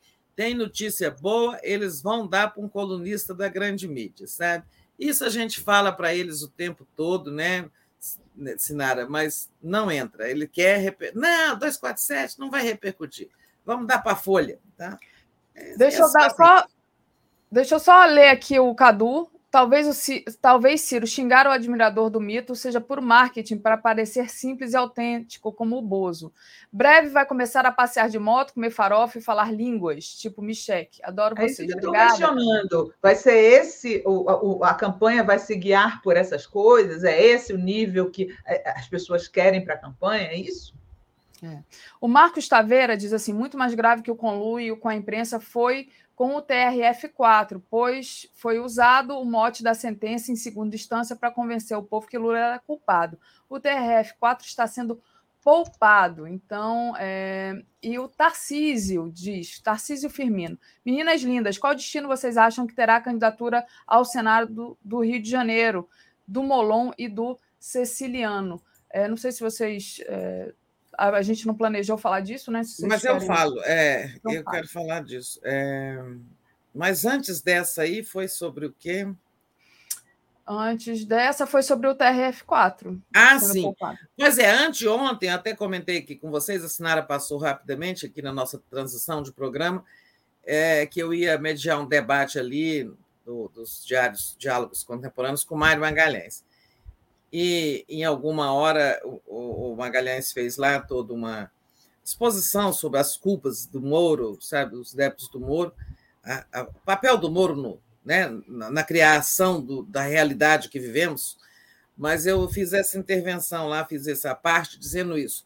Não podemos esquecer aqueles quatro desembargadores do TRF4, que foram eles que passaram quem garantiu a inclusão do Lula na ficha suja, no, no, na lei da ficha limpa, foram eles que passaram o processo do Lula na frente de vários outros para julgarem antes do tempo de registro de candidatura, né, que era julho, correram, correram, correram e não discutiram o processo, nada, só colaram as sentenças do Moro e homologaram. E aí o Lula já estava na condição que é condenado em segunda instância por órgão colegiado, né? E quando acontece isso, a pessoa fica inelegível. Foram eles.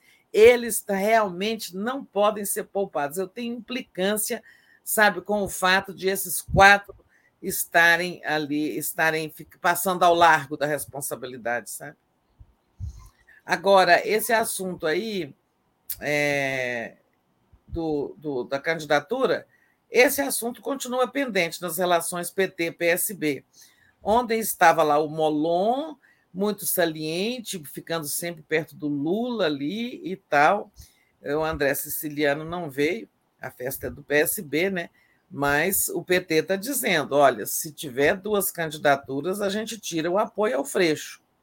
né? o que seria uma pena para o Rio de Janeiro, né? que o Freixo é o melhor candidato que tem ali disparadamente. Né?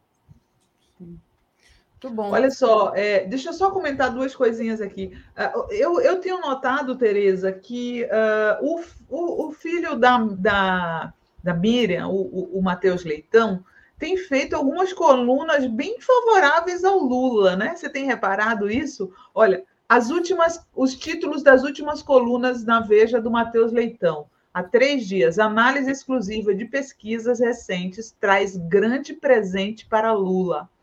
Há dois dias, o novo golaço de Lula contra Bolsonaro. Uh, ontem, Lula acaba de ganhar uma excelente peça internacional de marketing. Muitos adjetivos positivos em relação a Lula. Eu acho que alguma coisa é. está mudando não, mas é, casa da Miriam. É, é, isso não é de hoje, não, tá? O Matheus é um menino muito inteligente e, e ele teve, digamos, oportunidades menos oportunidades que o outro filho da Miriam, que foi para a Globo, fez livros sobre o mundo. Vladimir. É, o Vladimir. É, o Matheus tem é, posições, eu sempre achei que ele tinha posições mais à esquerda. E eu chamei atenção aqui recentemente, quando teve ali o caso da tortura, né, é, do, do, do, Eduardo Bolsonaro espeziando a, a Miriam, dizendo que tinha dó da cobra. É, e, e o Lula manifestou solidariedade a ela, né? Uhum. Ela agradeceu dizendo assim: obrigado, Lula, por valorizar um negócio, um, um comportamento tão importante na democracia. Tal, tal. Obrigado, Lula. Tá? É... Primeiro, ela não sei se ela tem intimidade assim com ele, é, segundo, me pareceu que não queria chamá-lo de ex-presidente, né? Chamar os outros de ex-presidente é meio chato, né? Mas então a gente chama de presidente, né? Na, no meio político, alguém que foi senador não é mais, a gente continua chamando de senador. A regra é você uhum. chamar a pessoa pelo mais alto cargo que ela ocupou, né? Uhum. e mesmo que ela não esteja mais ocupando. Então, você vê, governador, a gente encontra aí, quem é que não é mais Flávio governador? Dino, Flávio Dino. Flávio Dino, a gente chama ele de governador. Quem é isso, entrevistei ele outro dia e chamei de governador. Brinquei chamando de futuro senador, mas é, claro. de... Mas quem, quem cultiva o respeito a essas coisas, né? Fala, ela teria que chamá-lo de presidente. E o Matheus também faz um tweet dizendo: como filho, fico grato e tal Obrigado, presidente Lula. Né? Olha a diferença. É, é. Eu estou sentindo ali que a coisa está tá mais. E, e, a outra coisa que eu queria comentar com vocês é o seguinte: gostei muito, muito mesmo do Lula chamando o Bolsonaro e os bolsonaristas e os pastores vendilhões do templo e todos que estão com ele de fariseus fariseus, a gente tem que entrar nesta seara. Essas pessoas, elas não são cristãs, é mentira. Elas usam Jesus para poder iludir as pessoas. Esse texto aí, eu pedi para a Daphne colocar, é de 2018, viu? É de 2018. Eu, eu não sou uma pessoa religiosa, mas eu li os evangelhos de cabo a rabo, porque eu, eu gostaria né? Acho, acho que a figura de Cristo é uma figura bonita na história, né? Uma figura que, é, que fala de compaixão, que fala de tolerância, que fala de amor ao próximo. Ai. Desculpa. Que fala de amor ao próximo, que fala que fala que os pobres terão serão os primeiros a, a entrar no reino dos céus, né? Tudo ao contrário do que essa gente fala. Né? Inclusive, agora tem igreja, tem igreja colocando propaganda de arma. Então, assim, não é verdade que essas pessoas sejam cristãs. Elas fazem tudo ao contrário do que está nos evangelhos. Nada do que elas falam se, se, eh, se fundamenta nos evangelhos. Então, assim, a gente precisa colocar esses fariseus, esses vendilhões do templo, no seu devido lugar. Se Jesus voltasse, ia expulsá-los do templo a, a pontapés a pontapés, porque eles são vendilhões do templo, né? Quando eles ficam falando de é, contra os homossexuais, onde que, que, Jesus falou isso? Jesus salvou uma, uma prostituta de ser apedrejada. Entendeu? Vamos tirar as máscaras desses fariseus. Parabéns para o Lula. Ah, foi também gostei muito dessa fala. Ele repetiu ontem. Ele não é católico nem nem evangélico, porque se fosse não fazia isso, aquilo e aquilo outro. Imagina, né? Que eu também sempre achei isso. Era só que nunca é, essa fórmula que o Lula achou muito feliz, né? De dizer, sabe, fariseu. É, não, que eles entendem, né? Os evangélicos uhum. entendem que, que eram os fariseus, os sepulcros caiados, né? Branco por fora, podre por dentro. É isso mesmo. É, foi uma, uma ideia muito feliz. A gente sempre, eu também sempre insisti. Como é que não percebem que esse cara não é, não tem nada a ver com evangelismo, né? Com, com, com o cristianismo? Não tem a ver com o cristianismo isso. É, alguém que só deseja o mal para o outro, né? Não que não existe, tem empatia. é totalmente o contrário, e que fica nessa de dinheiro, dinheiro, dinheiro. Quando que Jesus pregou isso, gente? A Lula dizia ontem: alguém já viu este homem chorar algum dia, né? Porque quem não chora tem algo anormal, né? O chorar é da humanidade, né? E, realmente ninguém nunca viu. O Bolsonaro enterrou a mãe e foi comer pastel com caldo de cana na, na padaria da cidade dele, lá, na, lá no é. interior de São Paulo. Né? Nossa, Alguém que enterra não... a mãe vai comer pastel, olha. Ele é uma pessoa que não não tem empatia, né? Você percebe que ele não tem, ele não consegue. Eu até já vi ele chorando falsamente, lágrimas de crocodilo, crocodilo, justamente aquele que ele foi comparado no desfile da escola de samba, né? Lágrima de crocodilo. Não, aquele era jacaré, mas é, é da família. Ai, muito bom. Deixa eu ler aqui os nossos comentaristas. Parece que travou, hein? Não, travou não, tá aí. Estou aqui ainda ah, me recuperando do espirro. É um, é um é. ventilador que está ligado aqui que me deu um espirro. A Sabrina Barbosa diz assim: por favor, corte da fala da Sinara sobre os fariseus, incluindo o espirro charmoso. Márcio Doni Campos, Emir Sades o Emir Sader disse: o revisor do processo do Lula leu 250 mil páginas em seis dias. Isso é, ele leu duas mil páginas por hora, sem dormir, durante seis dias. 17 de dezembro de 2020. Ah, é o TRF4. É. É. O portal Fio do Tempo enviou aqui um super sticker para gente. O, a Maria do Socorro Pereira, nossa Socorro, diz: é bem assim, Sinara. É muito triste ver gente da nossa trincheira trabalhando contra até jornalistas, e ainda bem que temos Tereza Sinara, precisamos de outras tantas. E a leveza da Daphne. Obrigada, Maria do Socorro.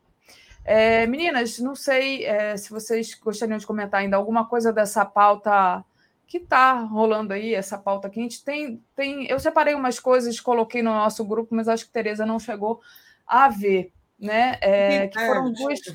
É, tudo bem. A, Sinara viu, respondeu duas questões é, ligadas ali a que, que, me, que me tocaram, né? Uma é rodou aí, e aí eu conversei com o Leonardo Atucci antes de entrar aqui, é, rodou na, na, na, mídia, não sei se você chegou a ver, Tereza, certamente a Sinara viu, é um vídeo, na verdade é uma reportagem da, de uma filiada da Globo na Bahia, né, é, que, que aconteceu nessa quarta-feira, telejornal Bahia Meio Dia, né, uma emissora afiliada da Globo, que viralizou nas redes sociais. É, é uma entrevista à repórter é, Adriana Oliveira, onde ela entrevista a Madalena Silva, que é uma mulher negra resgatada, que foi resgatada do de um trabalho é, análogo à escravidão. Ah, ela estava sendo mantida ali e ela não conseguia segurar. Eu não vou rodar o vídeo, o Leonardo me, me pediu para não rodar o vídeo, mas acho que muita gente viu. Ela não conseguia segurar a mão da, da jornalista e ela dizia que ela sentia se sentia mal de segurar a mão branca da jornalista, não né? Se sentia digna, né? Não é. se sentia digna. Tadinha. Gente, eu, eu vi o vídeo ontem na televisão. Hein? As televisões comerciais reproduziram. A Globo, pelo menos, reproduziu na Globo, na Globo é. News. Eu, eu até queria assim, registrar é, meu aplauso à repórter, né? que foi muito decente, que foi muito profissional, que disse para ela: não, não tem nada disso, minha, a pele da sua, a cor da pele da sua mão e a da minha não nos faz diferente e tal. Achei a fala da repórter, ela teve uma presença de espírito muito bom e foi muito politicamente correta. Achei muito legal. Eu, é, eu, eu fiquei pensando, se eu estivesse fazendo aquela entrevista, que desconcerto que você fica, né? Ela não quis pegar. Olha a cor da sua mão e olha a da minha. Não posso pegar. Do jeito que eu sou chorona, eu ia ficar chorando. Eu não, eu não conseguia parar de chorar quando eu vi esse vídeo, gente. Isso, é uma coisa tão triste da construção daquele sujeito, né? Como aquele sujeito foi massacrado, o sujeito. Aos, desde os oito anos. Desde os oito anos, ela foi massacrada, maltratada, tratada roubada, roubada, indigna. Roubada, porque eles se apropriaram do dinheiro da aposentadoria dela. São ladrões, né? Além de escravocratas, são ladrões. Porque eles é. roubaram o dinheiro dessa senhora roubaram a alma dessa senhora, roubaram a autoestima dessa senhora, né? Eles são uns ladrões de alma. Eu, eu, eu realmente o que vai acontecer? Né? Eu, eu, eu, sinceramente, acabo sendo um pouco cética quanto à punição. Essa gente vai pagar pelo que fez? Tem que pagar, né? Tem, claro que tem. É, vamos ver se tem julgamento, né? Por falar em julgamento, o Supremo ontem passou umas. Né, deu uma chapuletada no Bolsonaro, aquelas boiadas que eles estão. Tem um pacote verde lá no Supremo é, que são as boiadas que eles passaram nesse período de pandemia, né, é, para afrouxar a legislação ambiental. Né? E ontem o Supremo derrubou três é, decretos que ele foi fazendo para passar boiada, como eles disseram. Né? É, então, era que esse de ontem. Tira os governadores do conselho que controla o dinheiro da Amazônia. Tira a sociedade civil do conselho que administra recursos da Amazônia sabe? Eram decretos assim. Achei muito bom. Agora, a situação do Supremo é, é, assim: não adianta não querer se indispor com o Bolsonaro, porque tudo que cai lá, sabe, é, são lambanças feitas por ele, né? Vai ter que ter confronto mesmo, não tem jeito. Deve estar irritadinho hoje o Bolsonaro com esses decretos daquele ministro que já foi ministro que é investigado por corrupção, Salles. É, Sinara, quer comentar? Não, não, quero. Não. O, a Almeri está, voltando a falar do vídeo, a Almeri está pedindo para eu passar o vídeo. A Almeri, eu não posso pedir autorização para o Léo, ele me recomendou que não passasse, mas é fácil, é só você jogar é aí no Google. Globo. Aí é. cai a nossa transmissão, entendeu? Isso. Então, é só você colocar aí no Google, é, enfim, trabalho análogo ao escravo, Madalena Silva, é, mão branca, mão preta, no Google, qualquer palavra-chave assim que remeta a essa situação. No Twitter tá cheio, no Instagram tá cheio, muita gente reproduzindo isso. Inclusive, eu trabalho vi... escravo já aparece. É. A Luciana Zero diz assim: deixa eu ler aqui os superchats enquanto a gente dá um respiro. Daqui a pouquinho está na hora da gente terminar. Vou passar para vocês fazerem um encerramento, mas antes agradecer a Luciana, que diz assim: agora entendi a origem dos jacarés que apareceram no lago aqui em Brasília. Tereza Domingos, ah, vocês acham interessante que a campanha PT Frente foque nas diferenças entre os itens da economia e outras ações atuais com as propostas do PT Frente? Pergunta ela. O Fernando Bai diz assim: Messias, Deus, chefes supremos, nada esperamos de nenhum a internacional, está citando, né? Não se faz mais socialistas como antigamente, em especial. Os... Acho que isso é uma crítica para você. Não sei se ele está falando do, dos. Ele é, é a alfinetada que ele me deu. Posso ah. fazer nada. É. É. toda toda unanimidade é burra. É, deixa eu ler aqui, então. Ah, não, e o outro foi a Sabrina pedindo para fazer um corte da fala da Sinara. Então, é, passo para vocês eu não entendi essa questão aí de produto do PT, programa do PT. Não. Ah, tá. É, se vale. Quer que eu leia de novo, Tereza? Vou ler de novo aqui. Se vocês acham interessante que a campanha é da Tereza, tá? Domingos. A campanha do PT mais à frente, né, que está com, com o PT, foca nas diferenças entre os itens da economia e outras ações atuais como proposta do PT. Eu acho que ela quis dizer de Diferença focar... dos itens da economia? É, é essa parte realmente está meio é, não, não compreendi direito, mas eu entendo que ela quis dizer que é focar justamente nas propostas para a economia que o PT tem e que os outros partidos é, que estão. É, Não, economia, economia vai ser tudo nessa campanha, né, gente? Economia vai ser tudo. É desemprego desse tanto, meio ambiente Inflação. também vai, hein? olha só, mas isso não é, isso não é, não tem muito apelo emocional é, eleitoral, mas o Brasil ser responsável por 40% da destruição de floresta tropical não é uma vergonha mundial, né? Agora, economia é tudo, inflação vira aí. A, a Daphne já falou mais cedo, 1,72 em abril, a prévia, né? Março aquele vídeo que o Metrópolis fez, né? O PT tem que dar aquele tom daquele vídeo que o Metrópolis fez e o Lula retuitou. Era um carrinho de compras, como que você compraria com 100 reais há quatro anos e agora? Nossa! Eu não vi, não, mas deve ser Nossa, muito bom. muito bom. Tá, tá no perfil do Lula, porque o Lula retuitou o vídeo do Metrópolis. Essa tem que ser a tônica. Em 2018, com 100 reais, você comprava algumas coisas. Agora, dá para você comprar cinco itens da cesta básica com 100, 100 conto. É. A gente sente, né? Que a gente vai no mercado, o dinheiro não dá para mais nada. E eu, eu acho que as pessoas, eu vejo muita gente falando dos preços das, uh, das verduras eh, altos no supermercado.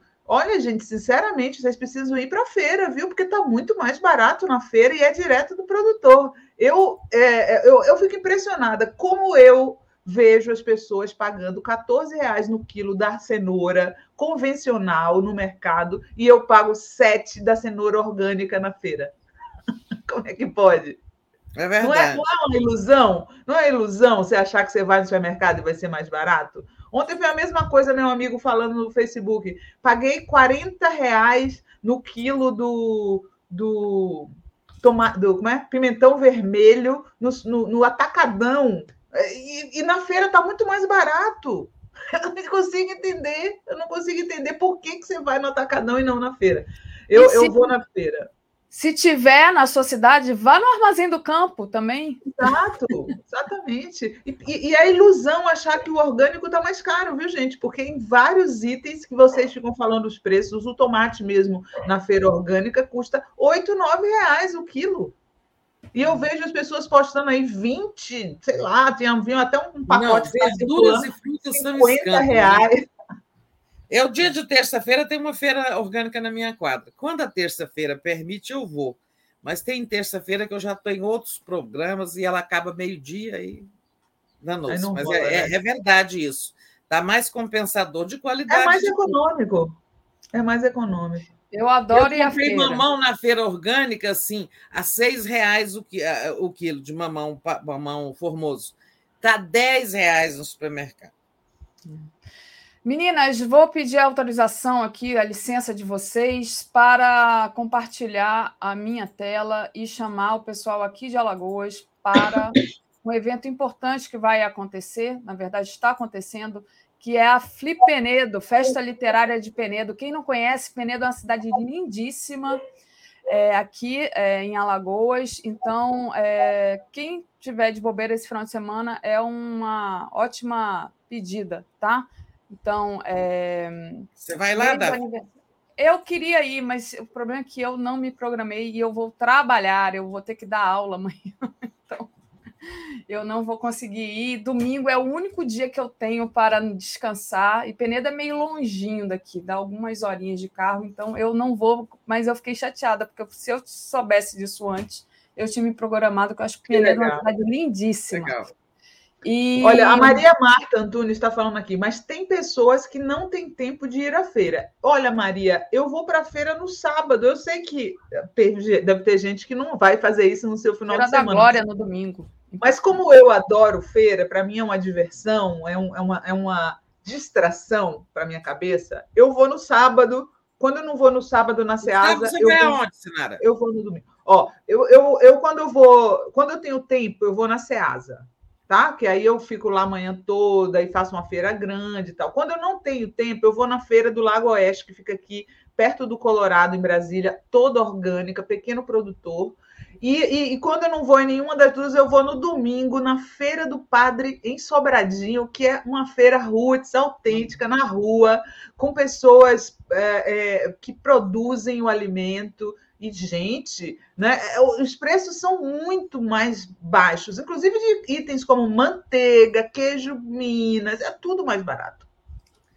Eu Olha, adoro, gente... pra, adoro ir à feira. Aliás, programão de domingo é ir para a Feira da Glória no Rio de Janeiro. Quem nunca foi. Ah, aquela é boa, ela já foi. É muito bom. Tem samba, é muito legal. É, então, gente... deixa, eu fazer uma, deixa eu fazer uma Fala. gentileza também. Conv... Ela falou em Lago Oeste. Lago Oeste é uma região muito ecológica aqui de Brasília, muito interessante, é que cultiva o cerrado. Amanhã, para os de Brasília, eu também não vou poder ir, que eu tenho um trabalho mas amanhã tem um evento maravilhoso lá no Lago Oeste. Você já pode chegar de manhã, tomar um café orgânico, depois tem passeio pelas uhum. trilhas para você conhecer é, o cerrado, as árvores, as flores e frutos do cerrado. Depois tem um almoço feito com produtos do cerrado, é, que tem lá, tipo assim, ingredientes né, do cerrado e tal. É, enfim, é um, uma manhã maravilhosa que você pode passar no Lago Oeste, tá? Eu, infelizmente, não vou poder ir. Gente, deixa eu dar aqui as. as é, enfim, informar aqui a programação da TV 247 hoje, dia 29 de abril, às 10 horas. Não percam a Natália Urban no Veias Abertas. Bolsonaro será a nossa Inês. Ela e o Marcelo Uchoa vão fazer esse programa. Às 11 horas, a gente tem o Giro das 11 especial Dia do Trabalhador. Às 13 horas, uma história do movimento LGBTI, brasileiros quando ousamos existir. 14 horas, Tríptico 247. Às 16 horas, Léo ao quadrado. Às 17 horas, Pauta Brasil, derrotar o bolsonarismo e refazer a democracia com Glaze Hoffman e Aloysio Mercadante. Às 18h30, o Boa Noite 247. Às 21 horas, curso de combate à desinformação. Aula 7, os mundos pequenos e convincentes das fake news às 22 horas, o dia em 20 minutos, e às 23 horas, a live do Conde. Deixa eu ver aqui também se a gente tem ainda é, superchat para agradecer, mas já pedi para o pessoal não esquecer de deixar o like e compartilhar essa live. Quem puder, faça uma assinatura solidária em brasil247.com barra apoio. Quem puder, torne-se membro. Ah, lembrei uma coisa que eu ia falar. Me perguntaram se podem é, contribuir para o documentário do Joaquim é, nesse catarse.me barra 580 dias por Pix, pode? É esse, é esse Pix que está aqui, ó. Peraí, ah, aqui assim em cima de mim. Então, você pode contribuir por Pix ou por depósito, por qualquer outro é, meio que está aí descrito é, embaixo do vídeo. E se quiser que o seu nome apareça nos, nos, nos créditos, pode mandar um e-mail para o contato arroba brasil247.com.br e pedir para incluir lá o nome como, como patrocinador do documentário. do documentário do Joaquim. Passo para vocês, então, aí a gente já estourou aqui no tempo, gente. Deixa eu anunciar aqui, então, ó, hoje no programão, hoje é dia de programão, tá, gente? Um programa que eu tenho semanal lá no canal da Revista Fórum, 17 horas. E o convidado de hoje, a gente vai falar bastante sobre essa história de cristianismo e capitalismo, porque ele está falando bastante de, de, São João Crisóstomo, o Eduardo Moreira. O Eduardo Moreira ele está falando muito desse, dessa ligação histórica do, do, do cristianismo com a, digamos, com a maneira socialista de ver o mundo, né? De, de, de, ter compaixão pelo próximo, de dividir o que você tem, de você não, não ser acumulador e egoísta. Então, vai ter bastante dessa interface aí entre, capital, entre cristianismo e, e, e movimentos sociais hoje no, com o Eduardo Moreira. E na segunda parte do programa, eu vou entrevistar o Sidney Aguilar, que fez um livro sobre aquela história. Não sei se vocês lembram, teve até um documentário de, um, de uns tijolos nazistas encontrados numa fazenda aqui de São Paulo e que uh, umas crianças, né? Umas crianças eram, eram é, foram levadas para lá para fazer experiências eugenistas. Então, a gente vai falar sobre essas histórias de integralismo e nazismo no Brasil, que estão em alta, inclusive, né? Estão tá surgindo cada vez mais movimentos neonazistas no Brasil. O, o exemplo vem do alto. É Tereza? isso, gente. Bom dia e bom fim de semana a todos e todas que estiveram conosco, a vocês duas, e eu volto no Boa Noite. Valeu, Opa. gente. Beijão. Tchauzinho. Tchau, tchau. Tchau, beijão. Até mais tarde.